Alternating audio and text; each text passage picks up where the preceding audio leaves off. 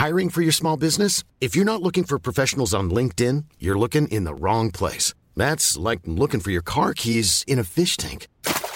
LinkedIn helps you hire professionals you can't find anywhere else, even those who aren't actively searching for a new job but might be open to the perfect role. In a given month, over 70% of LinkedIn users don't even visit other leading job sites. So start looking in the right place. With LinkedIn, you can hire professionals like a professional. Post your free job on linkedin.com slash people today.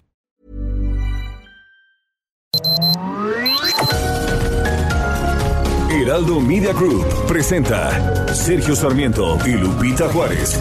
Información veraz y oportuna con un toque personal y humano. Por El Heraldo Radio, donde la H suena y ahora también se escucha.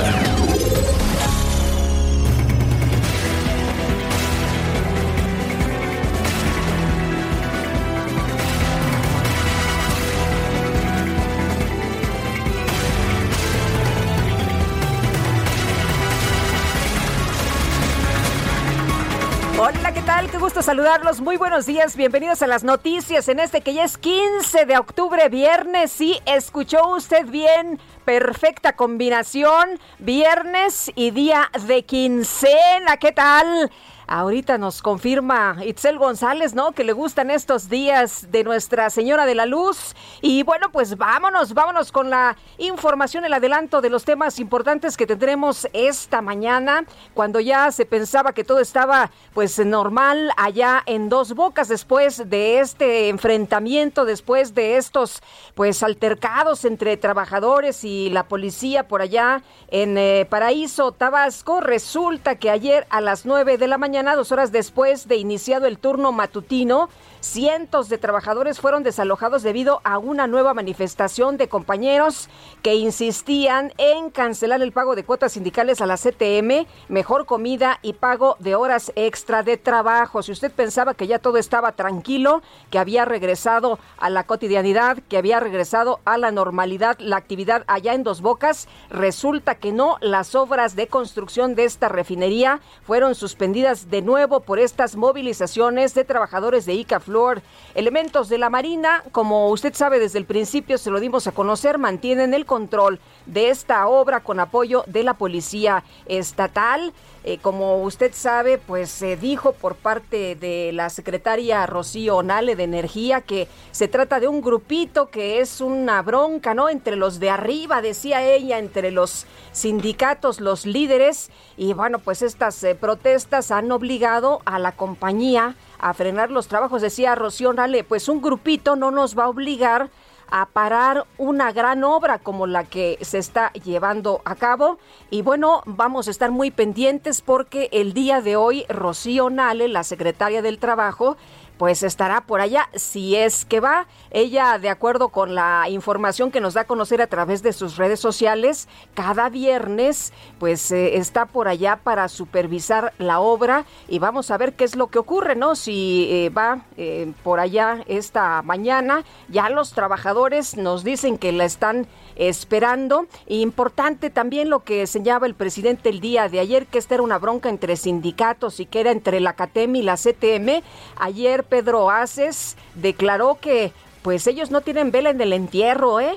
que ellos no están metidos allá, que ellos están en otra en otra obra, pero que de plano en eh, dos bocas ellos no están metidos. Eh, eh, dio estas declaraciones ayer luego que el presidente eh, señalara que la CATEM y la CTM estaban involucrados en el conflicto por la disputa del contrato colectivo y Pedro Aces, el senador suplente de Morena, por cierto, eh, dijo que ellos no tienen absolutamente nada que ver y que están mal informando al presidente. Esto es parte de lo que sucedió el día de ayer y ya veremos, reitero, le insisto sobre pues la visita de Rocío Nale allá a Paraíso Tabasco. Y por otra parte, ayer también información importante se dio a conocer por la tarde el eh, tema de la línea 12, esta información de la Fiscalía, la investigación de la Fiscalía, los resultados sobre este pues asunto de la línea 12 en la que señalan hubo diversos errores graves de construcción y de diseño que fueron los que ocasionaron el desplome de la línea 12 del metro, de acuerdo con lo que dio a conocer Ulises Lara, el vocero de la Fiscalía General de Justicia de la Ciudad de México. Se informó de estos resultados de la investigación del colapso ocurrido en el sistema de transporte, esta tragedia que provocó, como lo reconoció ayer la fiscal, Ernestina Godoy, 26 personas y 98 lesionados. En conferencia se detalló que se encontró una instalación insuficiente, inadecuada, de pernos de cortante, particularmente en la zona central del claro, así como un diseño inadecuado que originó agrietamientos en la construcción y soldaduras de mala calidad. Ernestina Godoy, la fiscal, explicó que la investigación se dividió en dos componentes, el peritaje realizado para identificar las causas del colapso y también el deslinde de personalidades. En este sentido, informó que la Fiscalía cuenta con elementos suficientes para imputar a una serie de personas morales y físicas, por lo que solicitará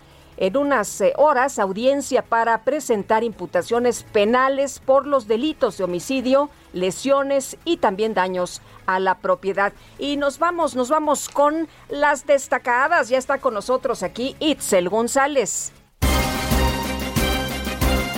Las destacadas del Heraldo de México. González, ¿cómo te va? Muy buenos días. Muy buenos días, Lupita de Stackalovers 15, viernes 15 de octubre, ya me comí La combinación ganadora. La combinación ganadora definitivamente 15 de octubre del 2021 Así es, fanfarrias, fanfarrias para la quincena, pero no tantas, porque luego los destaca haters dicen, no, Itzel, es que no a todos nos pagan el 15, no hagan tanta fiesta. Yo celebro por los amigos godines que sí les pagan o sí nos pagan el 15. Ay, ese Javi, ese Javi viene de viernes, ¿eh? Viene de viernes. Venimos de viernes, pero a pesar de que es viernes y que es quincena, tenemos que trabajar porque no vino Sergio, pero nos mandó a la tabla, así que la productora en vivo y en directo ¿Te, mandó la tabla? Pues me mandó la tabla. Aguas. Así que comenzamos con las destacadas del Heraldo de México. En primera plana, abre puertas. Andrés Manuel López Obrador reparte cargos a opositores, exgobernadores y líderes de partidos políticos están considerados para sumarse en embajadas y consulados. País, reforma eléctrica proponen parlamento histórico. Buscan trabajar en conjunto diputados federales y senadores sin cabilderos. Ciudad de México, causa del colapso línea 12, fallos de construcción. La Fiscalía impulsa un acuerdo reparatorio con los probables responsables para evitar un proceso judicial que dure varios años. Estados, impacto económico, pandemia, 17 millones de pesos diarios. El coronavirus le ha costado al Estado de México 9.600 millones de pesos en 19 meses. Orbe, príncipe Guillermo reprocha turismo espacial. El heredero al trono dijo que mejor deberían buscar soluciones para la Tierra. Meta en Qatar tiene pie y medio. Brasil supera a Uruguay y por lo menos tiene seguro el medio boleto que otorga la Conmebol. Y finalmente, en mercados, daño en ventas, impacto de 424 mil autos. La entrada de vehículos chocolate va a afectar la seguridad vial en México. Lupita amigos, hasta aquí las destacadas del Heraldo. Feliz viernes de quincena. Igual para ti, Itzel González. Seguramente los más contentos serán los que mencionaste, estos señores, ¿no? Estos Em, opositores que pues se irán a las embajadas y a los consulados, como dijo el presidente. Y ya ves que andan diciendo que nosotros somos opositores. A ver si nos toca una embajada o un consulado, Lupita. Ah, pues eh, muy bien por ellos, ¿eh? Muy bien por ellos. Ya son las 7 de la mañana con 8 minutos.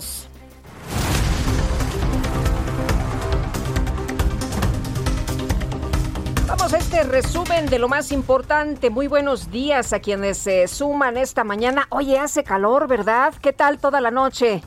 Sí, batallaron, sí, ¿verdad? Y bueno, déjeme decirle que nosotros, los que vivimos allá en Coajimalpa, pues siempre tenemos pues, unos 3 grados, 4 grados menos, la verdad, porque pues allá hay bosque, como usted se podrá imaginar. Pero ya para que le diga yo a usted que en Coajimalpa se siente calor, pues es que las cosas están tremendas. Esta mañana aquí en eh, la cabina, ¿cuánto tenemos? ¿15 grados? ¿15 grados? No, pues sí, hace, hace calorcito. Amanecimos así esta mañana. Viernes 15 de octubre del 2021, este jueves, la Fiscalía General de la Ciudad de México presentó los resultados de la investigación del colapso de la línea 12 del metro. El vocero de la dependencia, Ulises Lara, señaló que el incidente fue ocasionado por una falla súbita por errores de construcción. Las visitas de levantamiento e inspección del tramo colapsado permitieron observar, entre otros errores de construcción y diseño, lo siguiente. Los pernos de unen, que unen la losa de concreto con las vigas metálicas fueron mal colocados.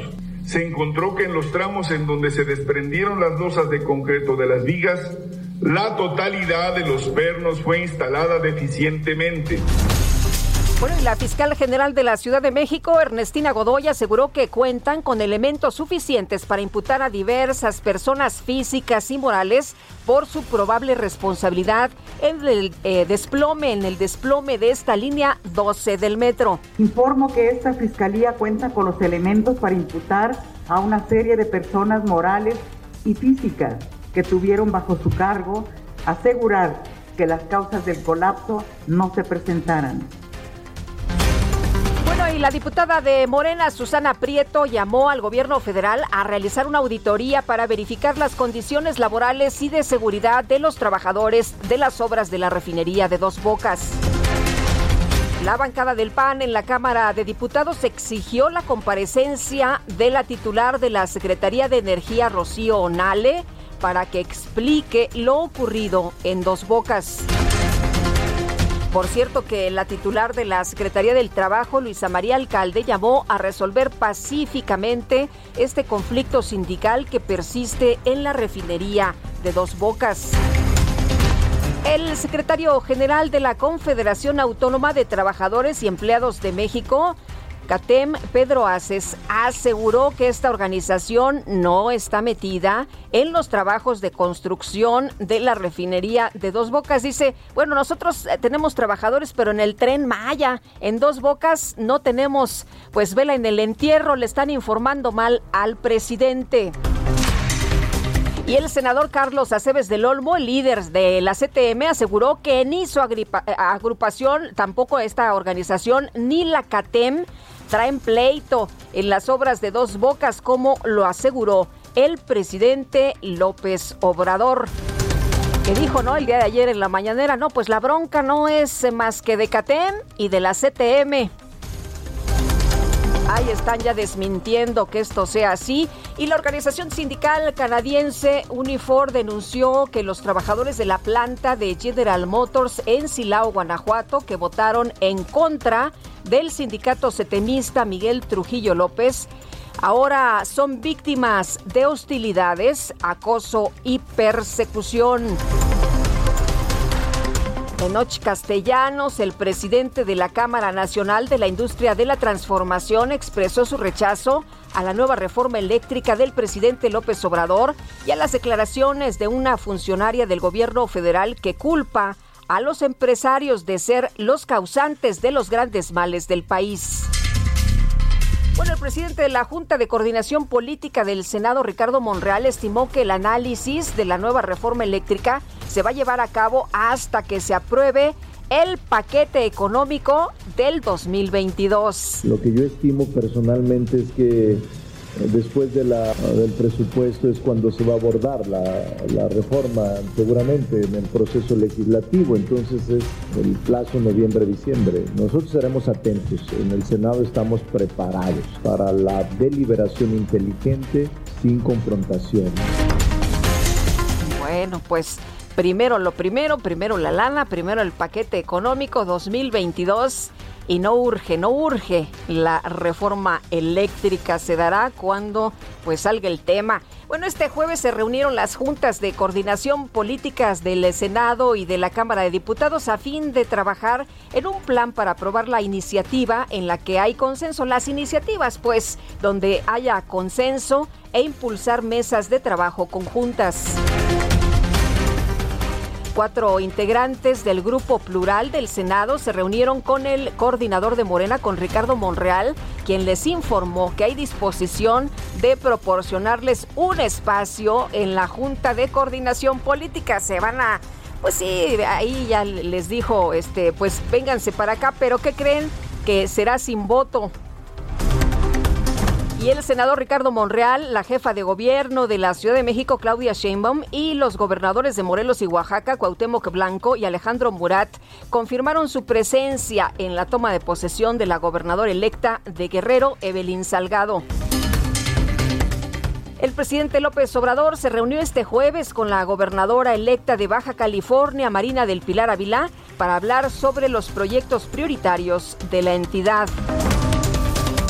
Y la titular de la Secretaría de Educación Pública, Delfina Gómez, encabezó la primera reunión de trabajo con representantes de los 15 estados que renovan la administración este año a fin de revisar las acciones de este sector a nivel federal y local.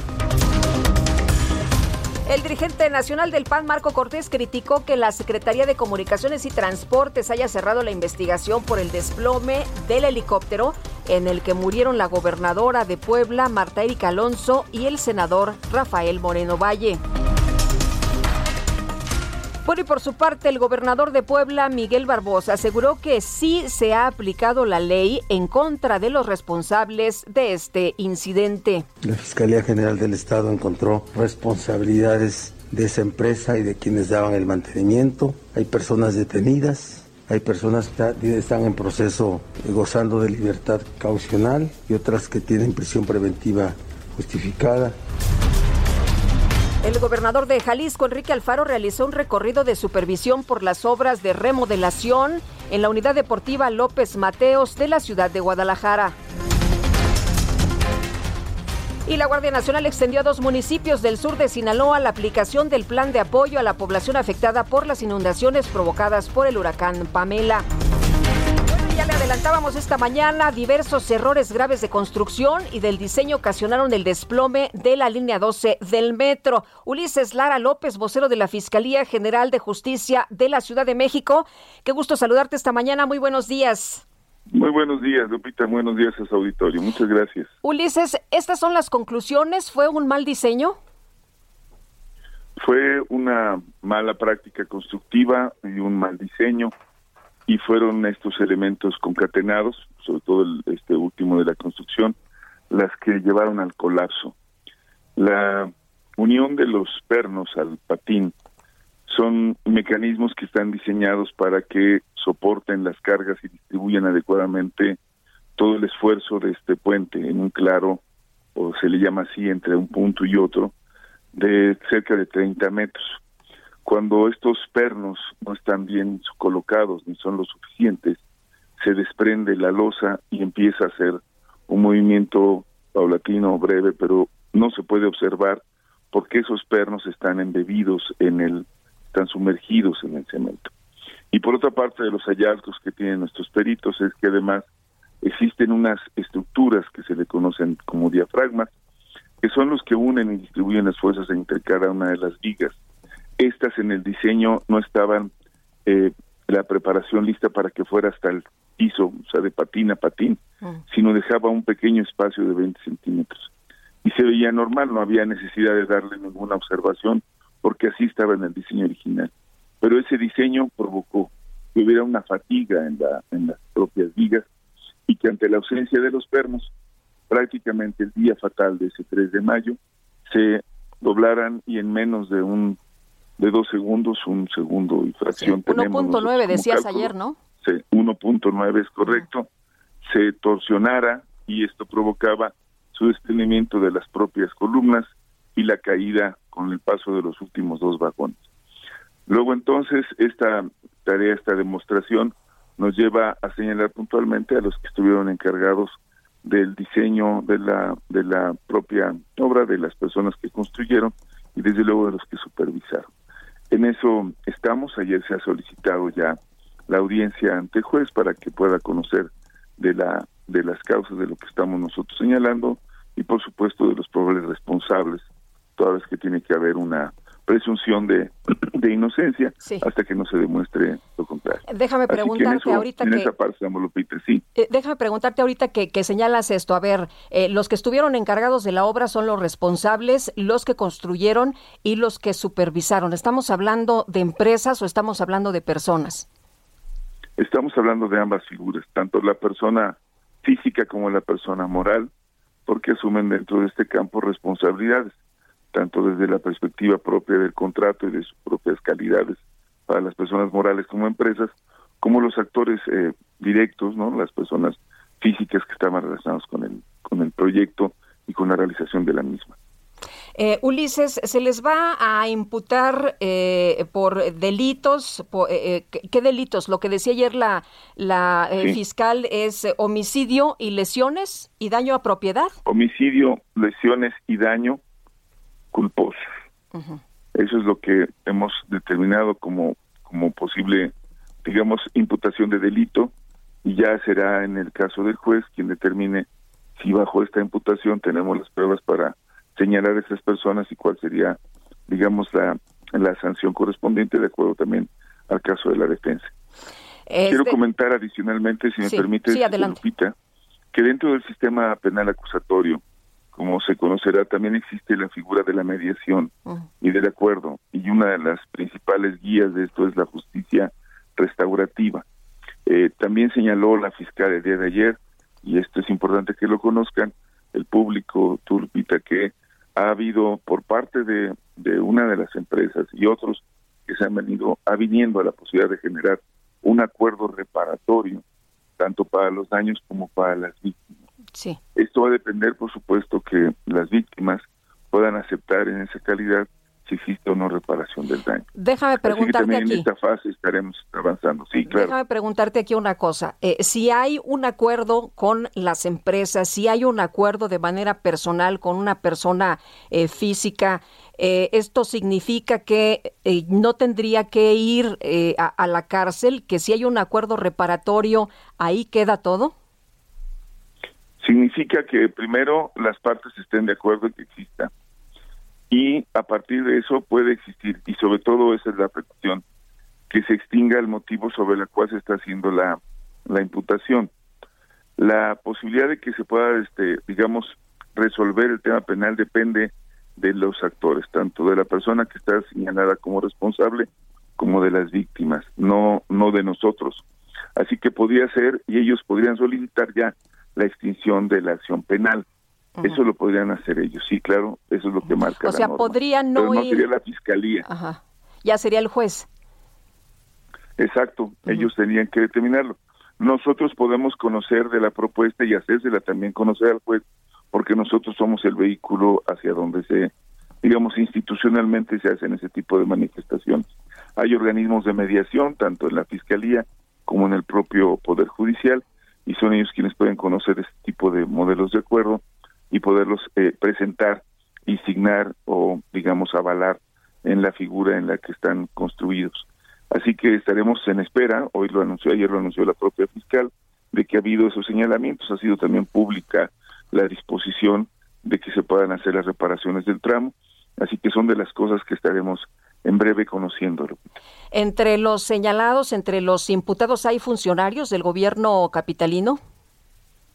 No podría yo decirte este dato ahora mismo, toda vez que eso forma parte de la tarea que será dada a conocer al, juzgador.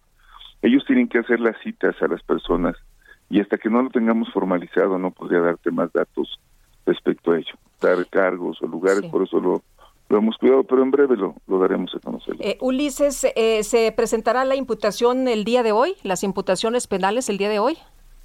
Se hizo la solicitud de la audiencia y por el volumen del, de los eh, materiales de lo que estamos presentando, tendrá el, el tribunal el espacio para darnos la cita en los próximos días. Tienen un máximo de 15. Yo espero que la semana próxima nos estén dando la audiencia, pero bueno, en fin, los tiempos son estos y hasta entonces podremos nosotros ya correr el traslado de toda la información para que se pueda analizar por parte de los imputados y en su momento de los de las víctimas o de sus representaciones jurídicas.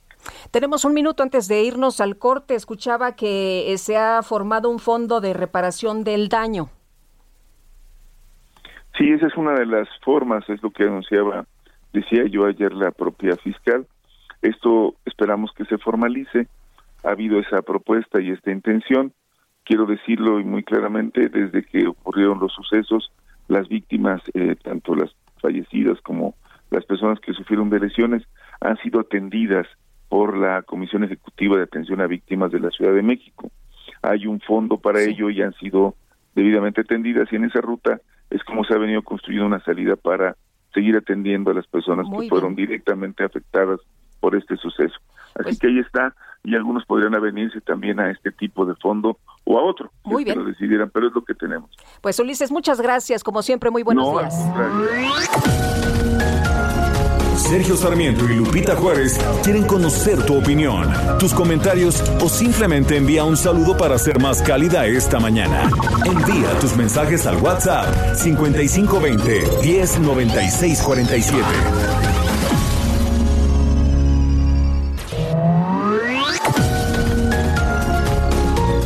Continuamos con Sergio Sarmiento y Lupita Juárez por El Heraldo Radio.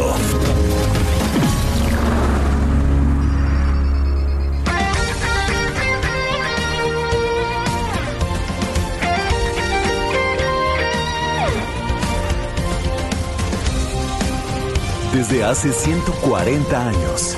140 años. Tu descanso merece un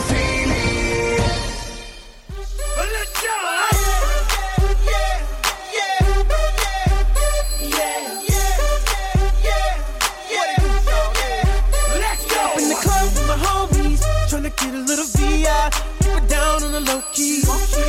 You know how it is. I saw shorty, she was checking for me. From the game, she was spitting in my ear. You would think that she knew me. Decided to cheat. Aplaudir, pero me acordé. Bueno, pues seguimos con la música. Es viernes, es viernes y hay que disfrutar. Vamos a estar escuchando a Usher, que ayer se coló, se coló ahí, ¿no? En la micro deportiva se subió en la última parada y venía yendo la micro, pero ahí se metió a empujones el Usher. Y bueno, pues lo estamos escuchando esta mañana. Yeah, yeah, es lo que nos canta, lo que nos interpreta. Y vámonos a los mensajes. Dice una persona al auditorio, Víctor Flores de la Ciudad de México. Muy buenos días, mis estimados Sergio Lupita. El mejor noticiario aspiracionista y fifí de México. Eso sí, eso sí, aspiracionistas aquí todos somos. Dice, necesito vacunarme con Pfizer o AstraZeneca para viajar al país aspiracionista del norte, pero recibí, uy, uy, uy, eh, dice que recibió Sputnik, la Sputnik B. Mil gracias, Víctor Flores. Pues hay vacunas que no están, eh, no van a ser reconocidas. Me parece que a partir del primero de, de noviembre usted tendrá que contar con el esquema de vacunación aprobado por la OMS, la Organización Mundial de la Salud, y los que reconozca el gobierno de los Estados Unidos Híjole, y me parece que no está la Sputnik B. Vamos a, investigar qué se puede hacer, pero la verdad es que pues ahí están ya las vacunas que eh, han autorizado. Está Moderna, está Johnson Johnson, está eh, AstraZeneca, está la Pfizer. Y otra persona dice, Sergio y Lupita, buenos días. Pregunta del paro de gas que hace el gobierno para arreglar, ¿qué hace el gobierno para arreglar este problema? Estamos sin gas toda la Ciudad de México y parece que al gobierno no le importa. Es increíble como parece señalar que el gobierno no hace nada y deja que se arregle todo solo. ¿Dónde está el gobierno? ¿Dónde están? ¿Saben ustedes? Es increíble que deje que todo se arregle solo sin importarles nada. Increíble, gracias y saludos es lo que nos dice Mariano Salinas. Son las 7 ya con 33 minutos. En Soriana siempre te llevas más. Detergente Persil de 900 gramos, Downy Frescura de 1.2 litros, servilleta Suabel de 380 piezas o Acción Limón de 750 mililitros a 25 pesos cada uno. Soriana, la de todos los mexicanos. A octubre 18, aplica restricciones, aplica en Hiper y Super. Y seguimos con la información y vamos con los detalles. Se puso bueno ayer. Elia Castillo nos va a platicar. La Comisión de Presupuesto y Cuenta Pública de la Cámara de Diputados aprobó cinco días de Parlamento abierto para el análisis del proyecto de presupuesto de egresos de la Federación 2022. Elia, cuéntanos eh, primero el presupuesto y luego pues algunas otras cosas, ¿no? Como las que le importan al presidente, como la reforma eh, eléctrica. Adelante con los detalles buenos días. Muy buenos días, Lupita. Te saludo con gusto a ti al auditorio. Así es, la Comisión de Presupuesto y Cuenta Pública de la Cámara de Diputados aprobó cinco días de Parlamento abierto para el análisis del proyecto de presupuesto de egresos de la Federación 2022, en los que se desarrollarán mesas de diálogo con la participación de expertos y funcionarios que se enfocarán en el gasto para gobierno, desarrollo social, desarrollo económico, gasto federalizado y presupuesto con perspectiva de género. En sesión extraordinaria, la instancia legislativa responsable del análisis, discusión y dictaminación del presupuesto para el próximo año, que de acuerdo a la propuesta del Ejecutivo es de 7 billones 800 mil millones de pesos, se declaró este jueves en sesión permanente y avaló abrir la discusión en Parlamento abierto. De acuerdo al calendario aprobado, el Parlamento, eh, que será abierto a todos los sectores, iniciará el próximo 22 de octubre con el tema gobierno, en donde se abordarán subtemas como como seguridad interior, asuntos financieros y hacendarios, justicia, legislación, relaciones exteriores y seguridad nacional. Este Parlamento abierto concluirá el próximo 28 de octubre con el tema presupuesto con perspectiva de género.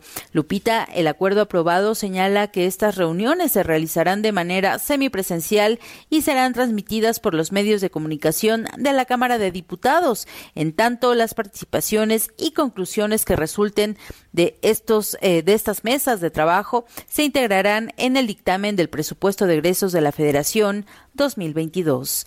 Hasta aquí mi reporte. Gracias, Elia. Muy buenos días. Y legisladores de oposición que integran la coalición Va por México presentaron una ley de acción de inconstitucionalidad contra la ley federal de revocación de mandato ante la Suprema Corte de Justicia de la Nación. Iván Saldaña, nos tienes todos los detalles. Adelante, buenos días.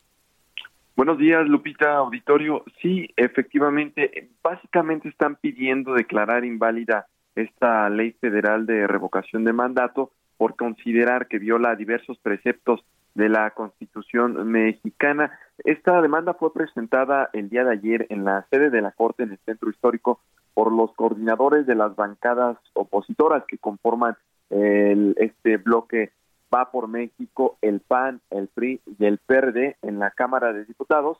Bueno, eh, quienes explicaron los coordinadores que su inconformidad principal es por la estructura de la pregunta que se ocupará para la consulta de revocación prevista para marzo próximo y que ya está citada en la ley federal en la que pues bueno se pondrá esta consulta pondrá en duda la continuidad en el cargo del presidente Andrés Manuel López Obrador. Solamente recordarle al auditorio la actual pregunta en la ley federal de revocación dice estás de acuerdo en que eh, el nombre del presidente de los Estados Unidos mexicanos se le revoque el mandato por pérdida de confianza o que siga en la presidencia de la República hasta que termine su periodo.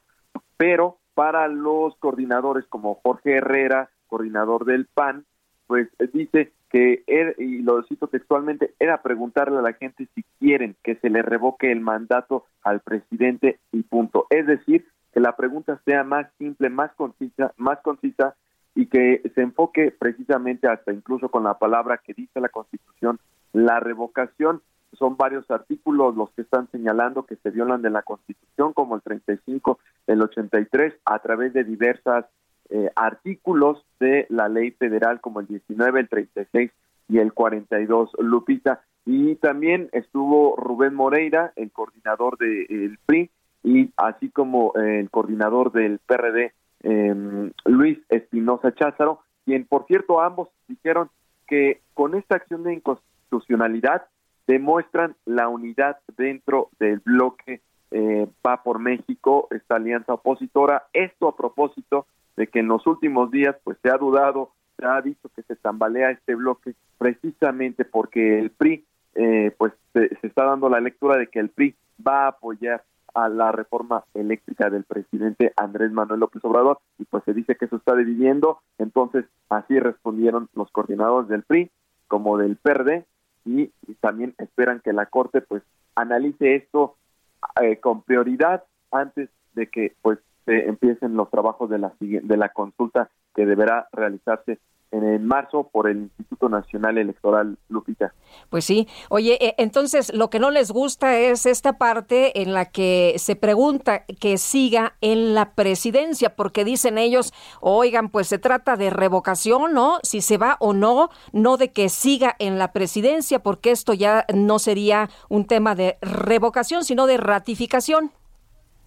Tal como lo explicas, Lupita, porque de hecho en el discurso del partido Morena, de los legisladores y del presidente incluso, se señala que eh, están haciendo alusión de que va a ser un ejercicio de ratificación e incluso en la pregunta eh, que siga o no, eh, en, en, la parte esta extendida de la pregunta, pues a lectura de los legisladores de oposición, pues se está haciendo alusión a que incluso ah, están contraviniendo a la Constitución porque dicen la Constitución es muy clara en la, en la palabra revocación y lo que le quieren dar la lectura, de acuerdo a los opositores, es eh, se quiere hablar de una ratificación, lo que pues le daría eh, propaganda gubernamental al gobierno del presidente Andrés Manuel López Obrador y a su partido.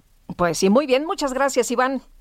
Buenos días. Buenos días, parte de lo que argumentaba el día de ayer Santiago Krill, ¿no? Que estaba presente ahí eh, con eh, este grupo eh, que decían, bueno, no, pues es que lo que va a ocurrir es que se le va a dar nada más promoción y propaganda al presidente y no se vale. En fin, pues vamos a otros temas, estaremos, regresaremos a, este asunto de la, la revocación de mandato, por supuesto, pero antes le quiero decir a usted que fue aislado ante la sospecha fecha de COVID-19.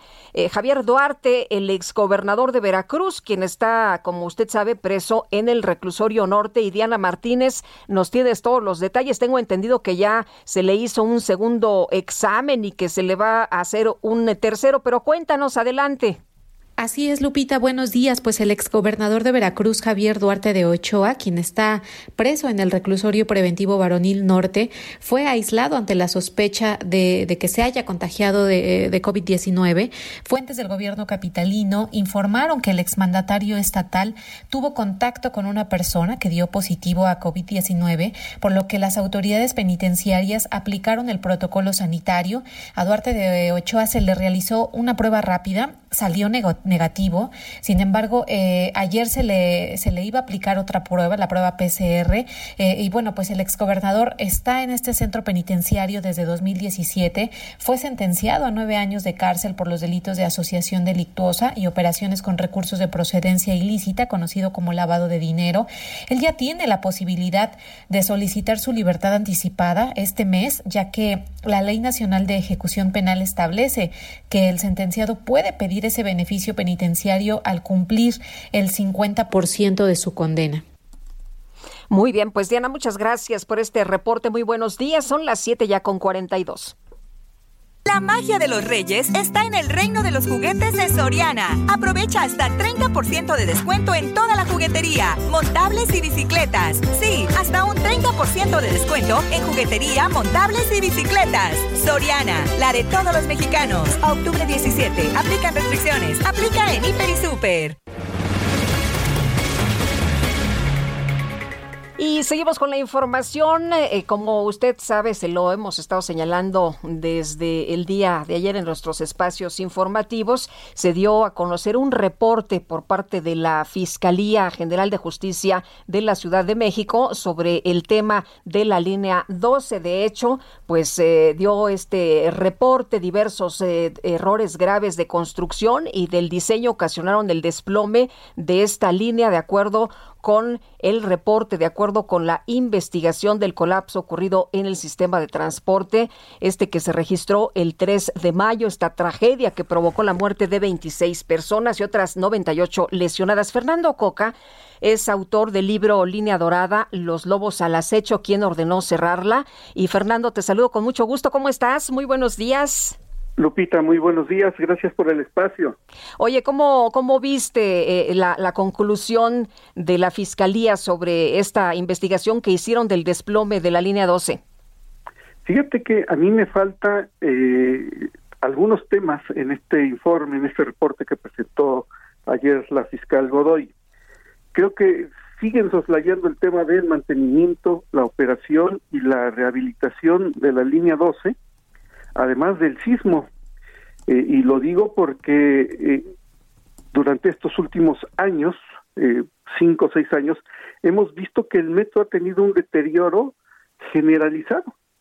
y esto recurre, es recurrente por, el, por la falta de mantenimiento, Lupita.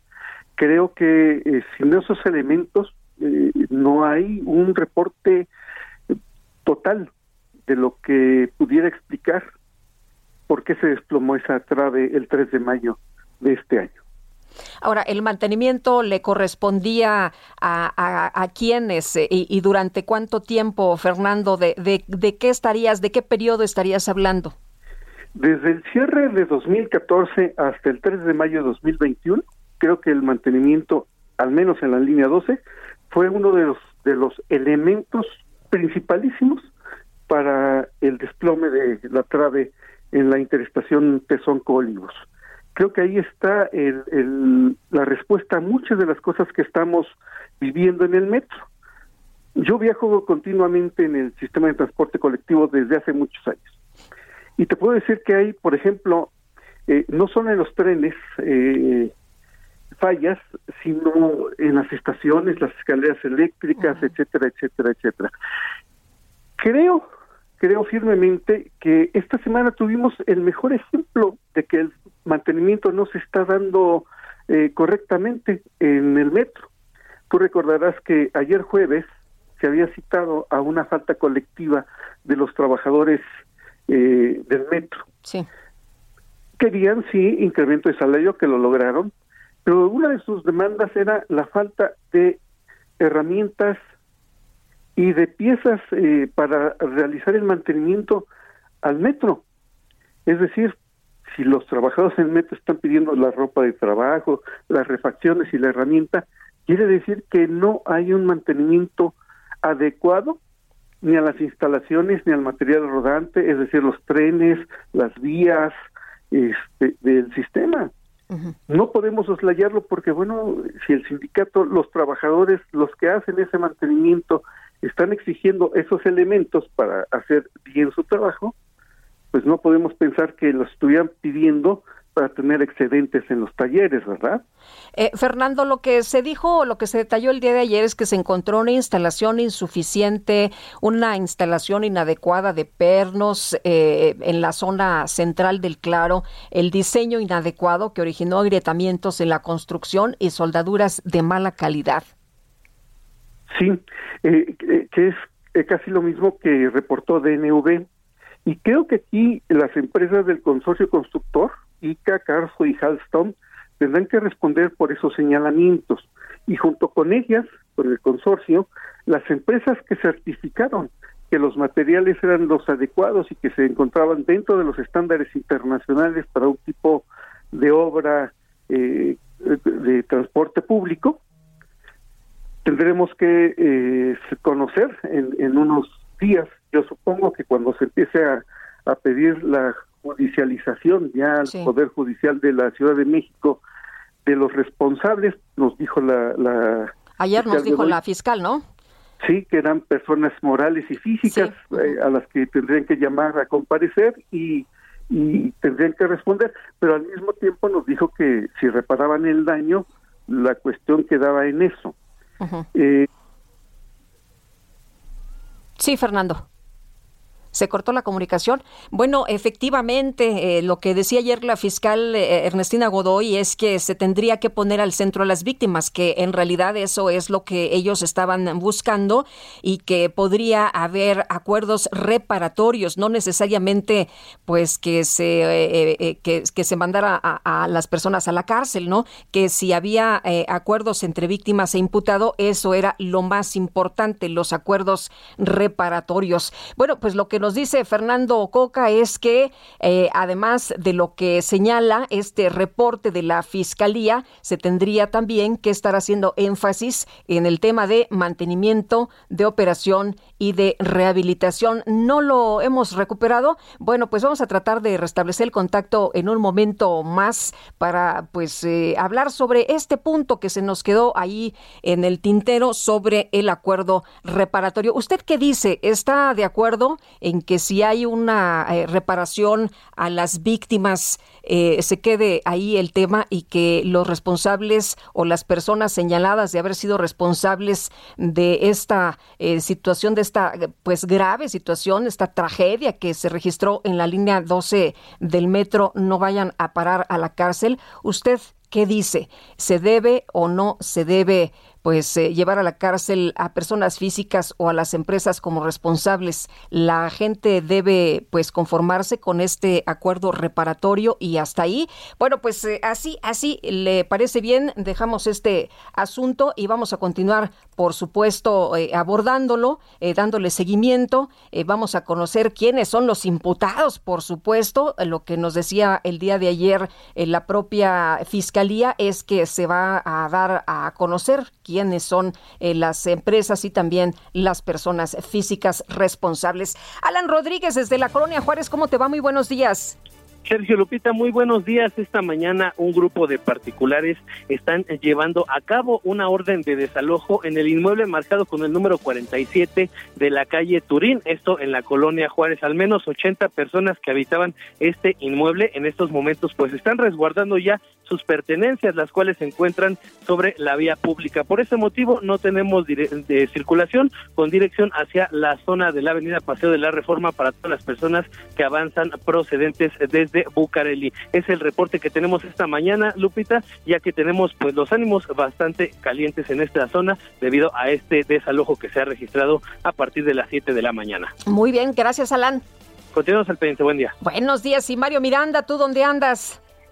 ¿Qué tal, Lupita? Buenos días. Pues nos encontramos aquí en la colonia Daniel Garza de la alcaldía Miguel Hidalgo, donde esta madrugada sucedió el incendio de seis vehículos. Esto en la calle de Barranquilla y la calle de José, el general José María Mendívil. Pues al parecer este incendio que fue provocado, es lo que nos está comentando el propietario de estos vehículos, porque no se explica la razón por qué sucedió este incendio, fue alrededor de las tres de la madrugada, cuando bomberos recibieron el llamado de emergencia se acudieron a esta colonia para sofocar el fuego de estos seis vehículos, Lupita. Muy bien, gracias Mario. Hasta luego, buenos días. Hasta luego, muy buenos días. Y retomamos ya, Fernando Coca, se nos cortó, Fernando. Sí, eh, sí y nos quedábamos en este punto del acuerdo reparatorio. Eh, ¿Tú estás de acuerdo o, o, no estás de acuerdo? Lo decía ayer la fiscal Ernestina Godoy, lo más importante justamente es poner al centro a las víctimas. Y bueno, si hay un acuerdo reparatorio, pues no habría personas en la cárcel. Así es.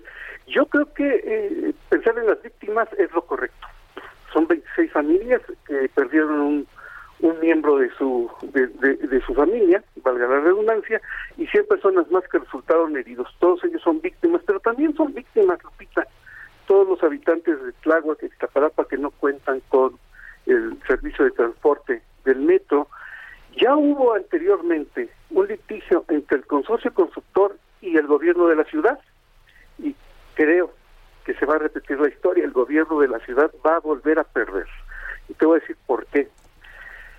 Cuando en ese litigio que se desarrolló eh, en 2017, peritos nombrados tanto por el gobierno como por el consorcio en conjunto encontraron que no había documentación que avalara algunas de las cuestiones que pedía el gobierno se le repusieran en efectivo, en dinero, desde 2014. Es decir, hay documentos de la rehabilitación del metro que están escondidos, que no son públicos. Yo conocer esos documentos ahora que la Fiscalía eh, realizara sus investigaciones. Seguimos en la opacidad de lo que fue la rehabilitación de 2014 y 2017. No podemos darles justicia los familiares de los de las personas que fallecieron y que murieron si no tenemos la información de lo que sucedió de 2014 a 2021 en materia de rehabilitación y mantenimiento. Hay un elemento importantísimo aquí. Nos dijeron que las que los daños que se estaban provocando dentro de la trave eh, pues no se podrían ver, pero Lupita, si tú recuerdas, durante mucho tiempo después del 2015, vecinos y usuarios del metro con fotografías y videos nos estuvieron diciendo, oigan, algo está pasando en el viaducto elevado del metro, y precisamente en esa trave.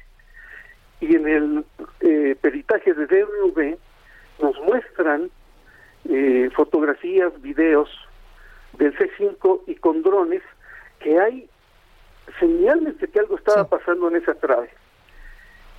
Yo insisto, si no tenemos la información completa y nos vamos solamente hacia el tema de los pernos, de las soldaduras, de los materiales, creo que estamos eh, eh, teniendo un informe incompleto en un 70%. Muy bien. Pues Fernando, nos quedamos con esta reflexión y como siempre te agradezco mucho que hayas platicado con nosotros. Lupita, muchas gracias por el espacio. Hasta luego. Buenos días. Fernando Coca, escritor del libro Línea Dorada, Los Lobos al Acecho, quien ordenó cerrarla. Tenemos que hacer una pausa, pero regresamos de inmediato. Y el WhatsApp, écheme un WhatsApp ahora sí, 552010 9647.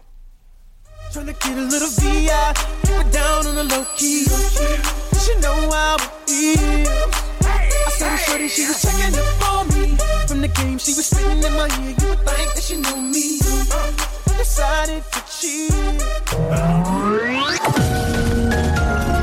Sergio Sarmiento y Lupita Juárez quieren conocer tu opinión, tus comentarios o simplemente envía un saludo para ser más cálida esta mañana. Envía tus mensajes al WhatsApp 5520 109647.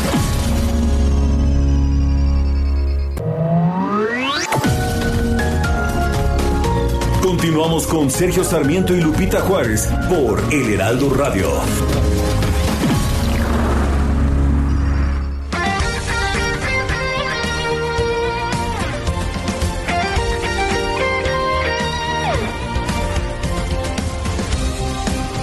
Desde hace 140 años.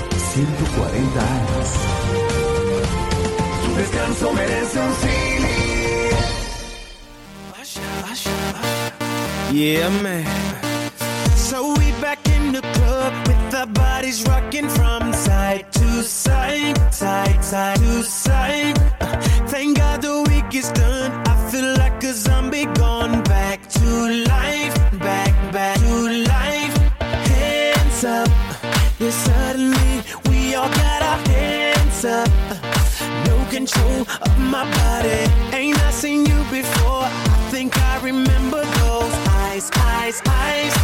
Eyes, eyes.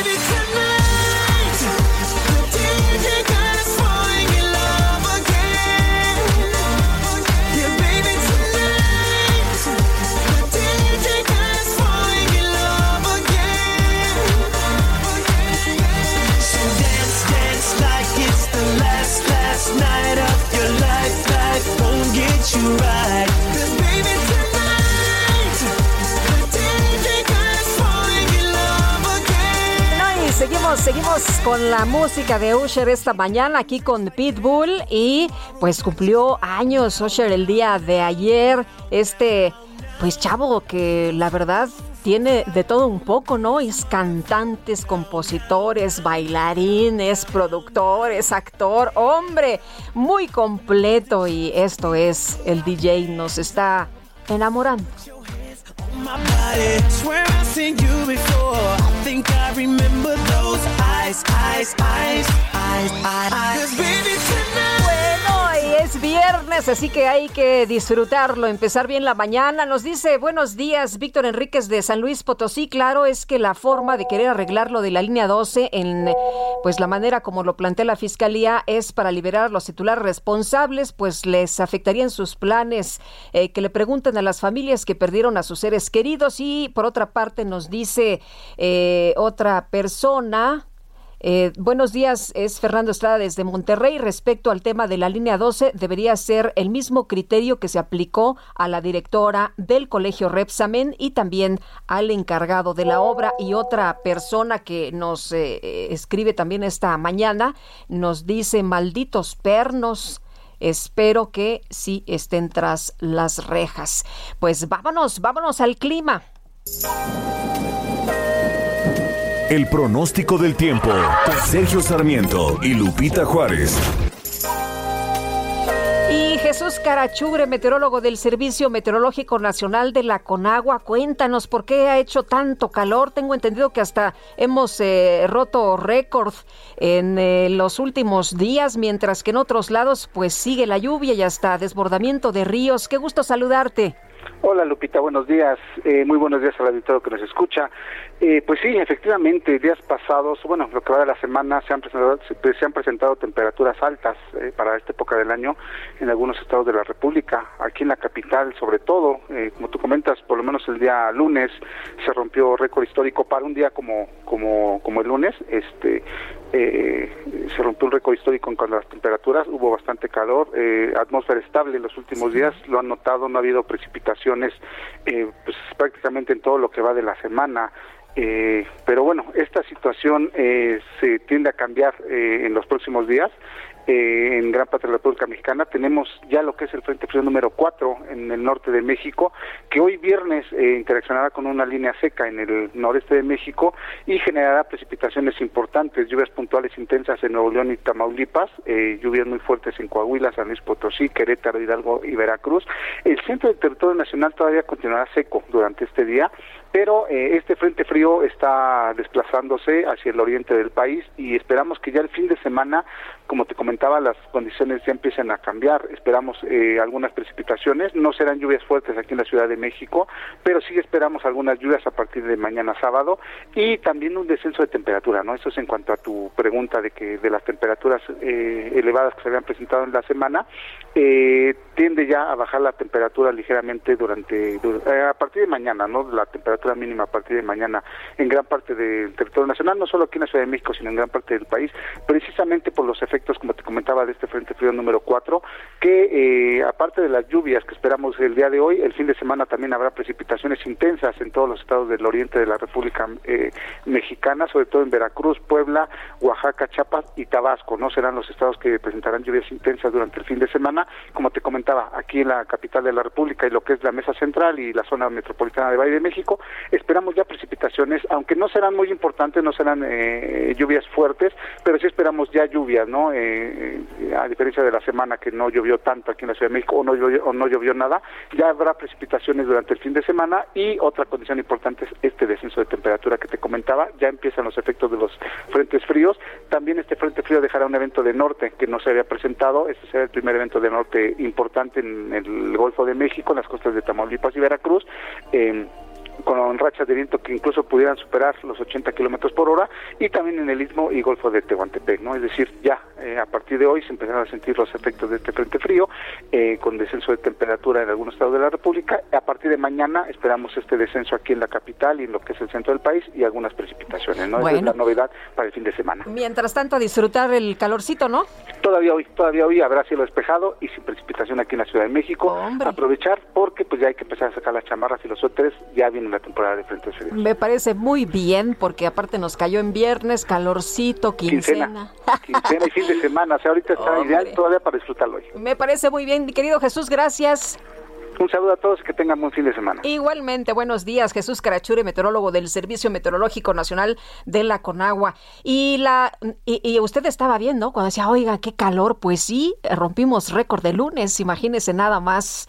Eh, lo habíamos roto, pero en un mes de mayo, no en un mes de octubre, así que pues ha, ha, estado, ha estado pesadito el calor y el cambio climático, ¿eh? Aguas. Oigan, fíjense que la Casa Blanca anunció que el 8 de noviembre es la fecha de reapertura de sus fronteras para viajeros extranjeros completamente vacunados contra COVID-19. El 8 de noviembre y el 9 de noviembre, el presidente Andrés Manuel López Obrador estará en la sede de la ONU. ¿Qué tal? No, pues coincide la fecha, ¿no? El 8 de noviembre, fecha de pues de la apertura de la frontera para viajeros extranjeros completamente vacunados y el 9 les llega por allá el presidente Andrés Manuel López Obrador. Bueno, el coordinador del PRI en la Cámara de Diputados Rubén Moreira propuso al senador Ricardo Monreal, coordinador de Morena en el Senado, llevar a cabo este parlamento dual para analizar la reforma eléctrica. Rubén Moreira, coordinador del Partido Revolucionario Institucional en la Cámara de Diputados, gracias como siempre por tomar nuestra llamada. Buenos días. Muy buenos días, le agradezco mucho la llamada y estoy a sus órdenes. Rubén, eh, cuéntenos sobre esta, esta propuesta, este Parlamento dual, que no es de nuevo, usted ha señalado, a ver, no vamos a decir sí o no a las primeras de cambio, tenemos que analizar el tema. Y déjeme le comento, creo que es lo más sano. Se está discutiendo o se va a discutir un tema fundamental para este país. Y también le quiero decir que este acaparamiento de la atención sobre el tema está dejando pasar otras situaciones. Hoy, en estos días, se va a votar las leyes hacendarias. Hago el paréntesis, si usted me lo permite, y hay cosas alarmantes que se quieren votar, pero como estamos todos viendo lo eléctrico, pues no se está viendo este tema, por ejemplo, de los jóvenes que tendrán que registrarse ante el SAT. Me regreso al tema energético. El tema energético eléctrico, para ser claro, es muy importante y el PRI dice discutámoslo todo lo posible. Le pongo el contexto de esa propuesta. Estábamos en la conferencia de prensa final y alguno de los compañeros habla sobre una posibilidad de, un trabajo conjunto. Y en ese momento yo señalé, bueno, no descartemos el hecho de que podamos tener parlamentos duales, parlamentos abiertos duales, de tal manera de que escuchemos a todos los mexicanos sobre esta situación que va a ser eh, fundamental en nuestra vida futura. Eh, ahora, Rubén, eh, ustedes dijeron primero, primero vamos a, ver lo del presupuesto, ¿no? O sea, primero no, no nos corre la prisa, vamos a revisar lo del presupuesto. Mire, yo creo que eso es también que poner sobre la mesa. Primero, vamos a ver las leyes de ingresos. Estas se deben de votar como el lunes o martes. Y se está haciendo como un trabajo muy apurado porque las comisiones se constituyeron en los términos legales, pero al final, y se tiene que votar antes del 20 de octubre las leyes de ingresos, la miscelánea, qué es lo que va a recaudar el país. Y en estas leyes de ingresos hay cosas que no nos gustan. Una de ellas, usted la puede ver, es el hecho de que los jóvenes al llegar a los 18 años tienen que registrarse en el SAT. Y esto nos va, digo, cualquiera puede decirlo, pues genera muchas confusiones ¿eh? y muchas interpretaciones. Un muchacho de 18 años que recibe un apoyo económico para estar acá en la Ciudad de México y luego tiene algún familiar que le hace otro, pues van a empezar a cruzar de dónde le llega su dinero y si las, los padres declararon o no declararon. Este, esto está en las leyes hacendarias que se están queriendo votar. Por eso nosotros decimos, oye, viene lo hacendario, luego viene lo presupuestal, cuánto dinero van a estar tener estados, municipios, programas, niños con que tienen cáncer, todo este tema que es tan importante y luego tiene que haber un parlamento donde se discuta la reforma, la reforma de Peña y esta reforma, y quedamos ya de un día para, ahora sí, para siempre, o por lo menos temporalmente, en un horizonte más amplio, pues que veamos qué es lo que le conviene al país. Y, bueno, eh, Rubén, el día de ayer eh, vi que tuvo una agenda muy, pues muy complicadita, ¿no? También fue ahí a la Suprema Corte por este tema de revocación de mandato. Eh, la pregunta no les gusta, la pregunta de si sigue el presidente es lo que pues eh, los molesta, lo que les hace ruido. No, es que la pregunta no es correcta y segundo, la ley este parte de un presupuesto mm, falso, es decir, ¿por qué hay una institución en muchas partes del mundo que se llama revocación del mandato. Ah, bueno, porque puede ser que la sociedad tenga un clima de crispación, que esté a borde de, que no haya gobernabilidad. Y entonces la Constitución deja una salida, que un grupo de ciudadanos le diga al otro, oye, vamos a votar si se va o se queda. No es como se está planteando ahora. Como se está planteando ahora es una evaluación. Y esto ocasiona muchas cosas, entre ellas gastar cuatro mil millones de pesos. Creo que no es cosa menor, ¿verdad?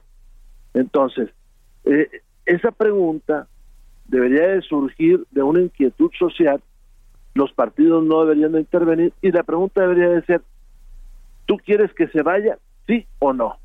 Y no como está planteado, que más bien parece una evaluación. Y además como está planteado, que los mismos militantes del partido que lo tienen en el gobierno digan, vamos a evaluarlo, vamos a hacer este ejercicio. Eso no se eso sí no se da en ninguna parte del mundo. ¿eh? Eh, eh, Rubén, la Alianza por México está eh, sólida. Muchos creen que el, el, PRI, y me imagino que pues ustedes han sentido mucha presión estos últimos días por el tema de la reforma eléctrica, si van con Morena, si van con la Alianza. ¿Está sólida? Muy sólida. Mira, ahorita estamos platicando, bueno, nuestras dirigencias, ahora sí me estoy acomodando yo, nuestras dirigencias están platicando sobre las futuras alianzas electorales. Pero hace unos días pues usted vio una fotografía que fue muy polémica, que forma parte de muchas reuniones que se están dando. ¿eh? Tampoco es una reunión eh, central, ¿no? De muchas reuniones. Que, que, criticó el presidente ayer en la mañanera, ¿no? Que dijo que eran promiscuos. Eh, la, la, promiscuidad política, que cómo era posible que se juntaran estos partidos. Mire, dentro de esa reunión, por ejemplo, se aceptó la postura del partido de debatir Estamos en una democracia, no deberíamos extrañarnos por todo tipo de reuniones y todo tipo de contactos que se puedan hacer, que además son públicos, malo cuando no son públicos, y que el objetivo de nosotros es seguir aliados con PAN y con PRD. Eh, Rubén, si me permite una última pregunta, es, eh, dice el presidente en la mañanera que es una incongruencia que quienes se dicen demócratas rechacen mecanismos de democracia participativa, esto por el tema de su visita ayer en la Suprema Corte. No, no rechazamos los mecanismos. Ese mecanismo incluso se votó por el PRI. El tema es la pregunta. El tema es la pregunta. Y el tema es si ustedes, bueno, los ciudadanos, piensan que este país tendría que ir a una solución de poner sobre la mesa que se vaya o se quede un presidente. O sea, ustedes lo que no quieren es la ratificación, ¿no? Nosotros lo que no queremos es que se haga un ejercicio que la sociedad no quiere y que la pregunta sea la correcta. Ahora, alguien podría decir, oye, esto es muy complicado y no le interesa a nadie. Pues nos va a interesar cuando se gasten, te digo, casi 5 mil millones de pesos. Claro. Bueno, si se cambia la pregunta, ¿ustedes estarían de acuerdo? No, se tiene que cambiar la pregunta y el mecanismo para llegar a la consulta. O sea, esto es, esto es, es, se debe, o sea, no, no es, si se quiere, se debe cambiar la pregunta. Se debe, se, se debe, porque se debe cambiar el mecanismo. Mire, vámonos a otro país. Hay un país donde hay una convulsión generalizada y antes de que haya una revolución, los ciudadanos dicen, ¿sabes qué? Vámonos a ir a un mecanismo legal. ¿Se va o se queda el dirigente? Bueno, eso es producto de que la sociedad lo quiere. En este caso, con esta ley, no es así. Con esta ley, el partido político sale y le puede decir a la gente, oye, vámonos a revisar si se queda el presidente, si le das tu confianza. No, espérame, para eso no era.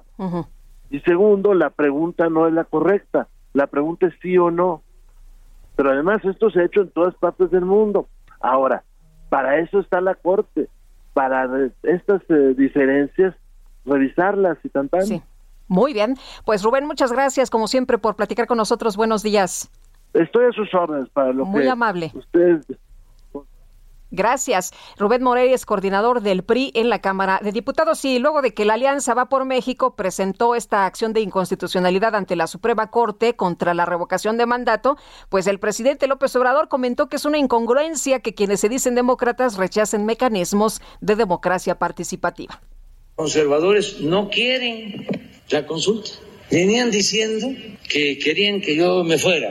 ¿Se acuerdan de un movimiento que se llamaba o se llama Frena? Era para que me fuera. Y decían que iban a participar bueno, pues ahí la voz del presidente señalando esto que ya escuchamos y también la respuesta de Rubén Moreira a lo que menciona el mandatario, ¿no? Que pues quienes se dicen demócratas eh, rechazan mecanismos de democracia participativa, dice el presidente es una incongruencia y dice Rubén Moreira del PRI, hombre, no es una incongruencia, se tiene que realizar la pregunta adecuada. Este jueves la Junta de Coordinación Política del Senado informó que el grupo parlamentario, el nuevo grupo parlamentario plural, pues sí tendrá voz, pero que no tendrá voto en esa instancia y en la mesa directiva. Gustavo Madero, senador del Grupo Parlamentario Plural, ¿cómo estás? Qué gusto saludarte, buenos días. Muy buenos días, Lupita. Siempre es un gusto escucharte y estar en tu programa. Pues triste por la noticia, eh, pero pues eh, no nos eh, no nos cambia la voluntad, el ánimo. Es una decisión que nos golpea, pero no nos tumba. nosotros seguimos con esta convicción de formar este grupo que trata de salirse de la órbita de la trampa que nos tiene el Senado de la República, de la polarización, de la descalificación, y construir un espacio de diálogo eh, que mejore la calidad eh, y, en eso estamos y que representemos mejor, ¿sabes a quién, Lupita? A la gente. O sea, la, la gente en la calle, la mayoría no está identificada con un partido político, y nosotros queremos expresar la voz y los intereses y las angustias de estas personas. Eh, Gustavo, ¿cuáles son los temas que les interesan a ustedes, los que traen en estos momentos ahí en, en, su agenda? Mira, eh, precisamente ahorita estamos en el, en el, proceso de armar ya la agenda. Eh, te anticipo, son temas de democratización, de violencia, de militarización, de derechos humanos. nos preocupa mucho la calidad democrática eh, estaremos metidos en el tema de la reforma energética porque ya le pedimos una cita y nos la dio el secretario de Gobernación para el próximo martes, porque él ofreció el diálogo. Entonces eso vamos a hacer, nosotros vamos a salir del Senado, nosotros vamos a salir a las calles, a hablar con los secretarios, a hablar con las instituciones civiles, con la ciudadanía, y ser este puente y este interlocutor como una eh, bujía que, que revolucione un poco el debate y, el proceso eh, legislativo en el Senado de la República, porque siento que estamos eh, ya como un disco rayado, nada más cambia el tema, pero este, son puras descalificaciones y confrontaciones que no que nos esterilizan, nos paralizan y la gente sigue teniendo problemas cada vez más graves, más agudos y los problemas no se solucionan. Eh, Gustavo, eh, se van a sentar juntos. Eh, ayer ayer veía que hicieron este pues esta negociación con algunas bancadas precisamente para que ustedes quedaran juntos y bueno, había quien decía, pues sí, se van a sentar juntos y qué más, ¿no? Así como en una especie de, de burla y qué más. Y también escuchaba la otra parte que decían, pues aguas porque son cinco votos y cinco votos pueden hacer la diferencia. Sí, sí, en, el Senado de la República, cinco votos es una bancada más grande que el PT, más grande que el PRD, más grande que el PES. O sea que eh, no, no, no nos ningunen, porque no nos dan el estatuto eh, jurídico para tener presidencias de comisiones o voto en la FUCOPO. Pero todo lo demás este, lo vamos a ejercer con plena libertad y responsabilidad sobre todo, Lupita. Vamos a impulsar mucho. Cuando hablemos cuando alcemos la voz eh, va a haber detrás eh, mucho trabajo, mucha serenidad, mucho eh, análisis y procesamiento de los temas que estemos tratando. Ahora, Gustavo, están en la puerta estos temas importantes como el presupuesto, la reforma eléctrica, la revocación de mandato. ¿Ahí ya tienen ustedes una posición como grupo? Sí, mira, el presupuesto no nos toca, nos toca la ley de ingresos, todo lo que es el paquete fiscal, pero el presupuesto es hasta el último y solo lo aprueba eh, diputados. Este, en eh, la revocación de mandato, pues ya se aprobó. Este, eh, lo que presentaron en diputados fue una controversia. Yo voté en contra, eh, porque es una es una medida democrática, como dice el presidente, pero hecha para una persona y para un momento. Y las leyes no se no se hacen para una persona por un momento, se, hacen en general para siempre. Y esta ley está hecha al traje a la medida para el presidente y para Morena, porque ellos están haciendo campaña, no están haciendo un proceso auténtico de fortalecimiento de la democracia, de la ciudadanía y las instituciones. Y en ese sentido, pues eso ya seguirá el curso de, los tribunales, de la, de la Corte. Y en el tema el- eléctrico, ese sí es, un, es el megatema. Ese tema va a ser binario el futuro de México. Fíjate, si lo logran pasar, eh, significará dos cosas. Significará que fortalecen el CFE y todo eso, pero significará que rompieron la alianza del bloque de el PAN, PRI y el PRD, porque el PAN ya dijo que, que no va. Y que el PRI dice que sí la cambia y acepta algunos. Entonces, eh, tiene muchos impactos políticos, no solo técnicos y económicos y de certidumbre jurídica. Muy bien, pues estaremos entonces muy atentos, Gustavo, y como siempre, gracias por platicar con nosotros. Un gusto siempre, Lupita. Buen día. Hasta luego, muy buenos días. Gustavo Madero, senador del grupo parlamentario plural que tienen ahí, pues ya se van a sentar juntitos, pero pues eh, no van a tener eh, voto, sí van a tener voz, ¿no? Van a plantear ahí sus posiciones, pero no van a tener voto. Y vamos ahora con información de Alan Rodríguez desde la colonia Juárez. Hola, Alan.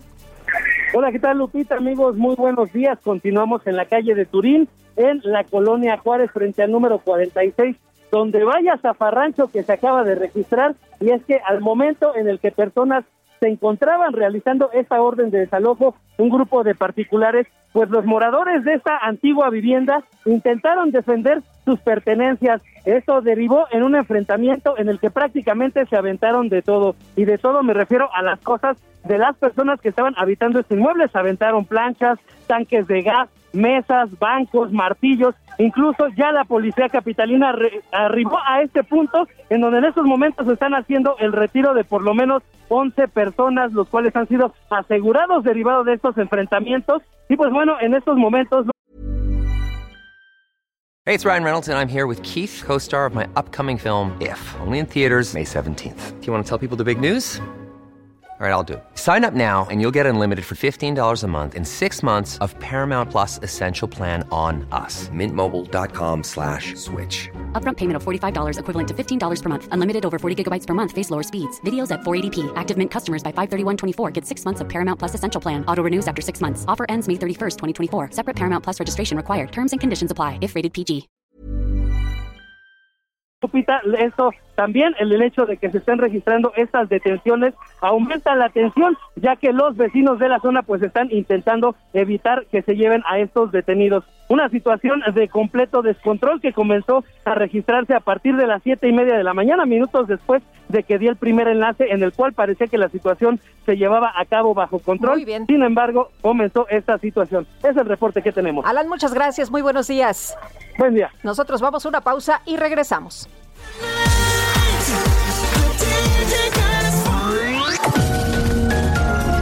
Sergio Sarmiento y Lupita Juárez quieren conocer tu opinión, tus comentarios o simplemente envía un saludo para ser más cálida esta mañana. Envía tus mensajes al WhatsApp 5520 109647.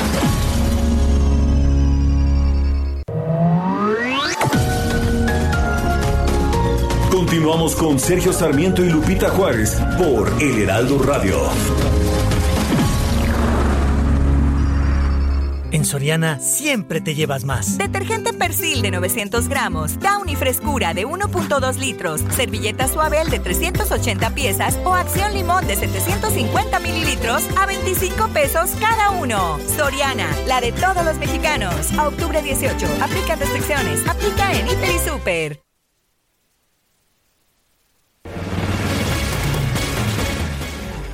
win this game without you, without you, without you, without you, without you, without you. I am lost, I am vain, I will never be the same without you, without you.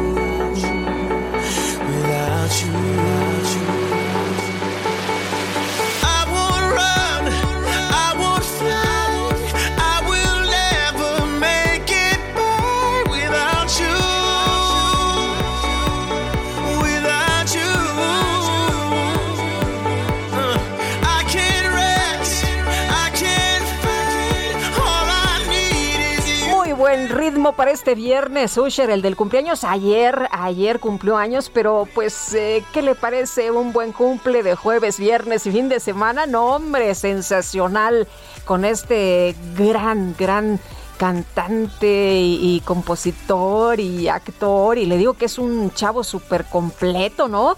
Esto se llama Without You, Sin Ti y está con eh, David Guetta.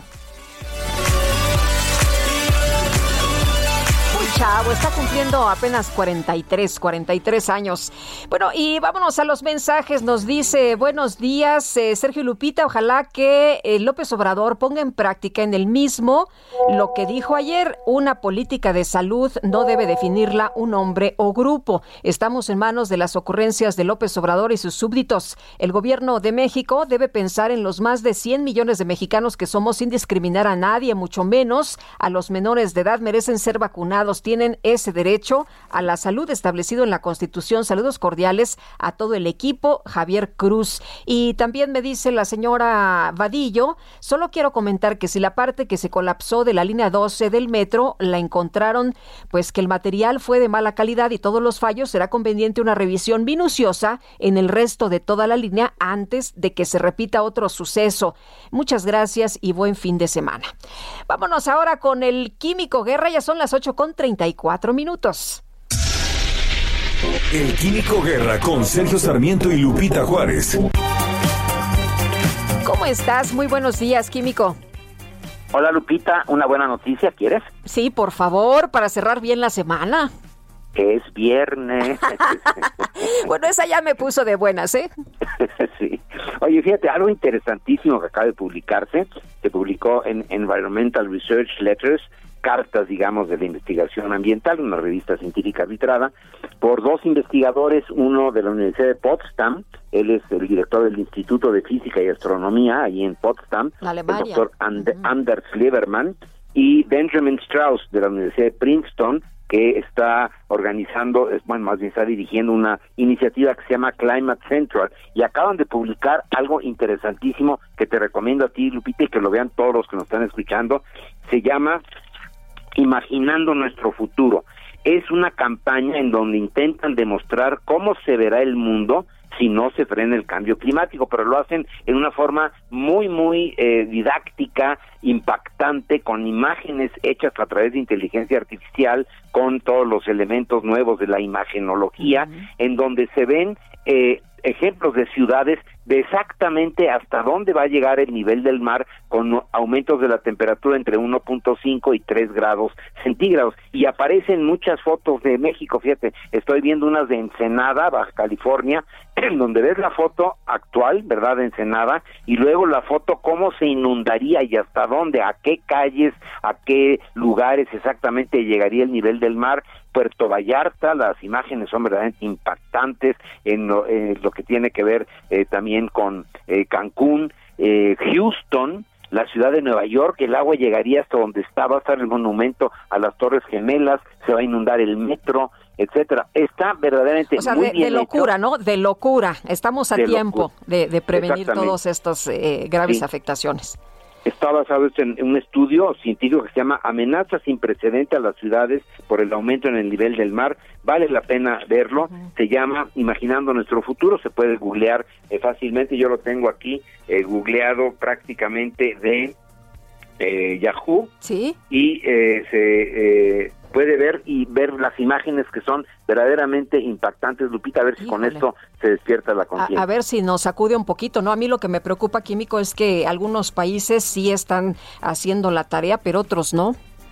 Exactamente, hay algunos ejemplos que nos tocan muy cerca a nosotros, de los que no están haciendo. Pues sí, y le estamos apostando al revés, mientras unos van por las energías limpias, pues eh, nosotros vamos en otro sentido. En fin, Químico Guerra, muchas gracias por darnos esta información. y buen fin de semana. Lupita. Igual para ti, muy buenos días. Vámonos a un resumen de lo más importante. Bueno, esta mañana el presidente López Obrador informó que el próximo lunes va a visitar la frontera con Guatemala junto con el enviado de Estados Unidos para el clima, John Kerry, para presentarle el programa Sembrando Vida. El lunes vamos a, a una gira a los límites de nuestro país con Guatemala. Vamos a el municipio de Balancán, cerca de Guatemala, y eh, viene de visita a esa gira eh, John Kerry. Él es eh, enviado presidencial, enviado del presidente Biden de los Estados Unidos para cuestiones del cambio climático. Y viene a ver el programa Sembrando Vida. Bueno, y por otro lado, el presidente reiteró que su iniciativa de reforma constitucional para fortalecer a la Comisión Eléctrica, a la Comisión Federal de Electricidad, busca garantizar el acceso de todos los usuarios a la energía eléctrica. Eh, la reforma se propone el que tengamos energía eléctrica, que no haya apagones, que se garantice la energía eléctrica a todos los usuarios y la energía eléctrica que se necesita para el desarrollo del país. Segundo, que no aumenten los precios. Tercero, es lograr el que no aumenten los precios, fortaleciendo a la Comisión Federal de Electricidad y haciendo a un lado a las empresas que solo son movidas por el afán de lucro y que hicieron jugosos negocios, actos de corrupción. El presidente de Brasil, Jair Bolsonaro, aseguró que está a favor de privatizar la petrolera estatal Petrobras, por lo que va a discutir con su equipo económico cómo proceder en este tema. El líder opositor venezolano Leopoldo López aseguró que aunque mantiene sus reservas, confía en el diálogo que llevan a cabo la oposición y el gobierno de su país en la Ciudad de México. Todos seremos muy grandes mexicanos.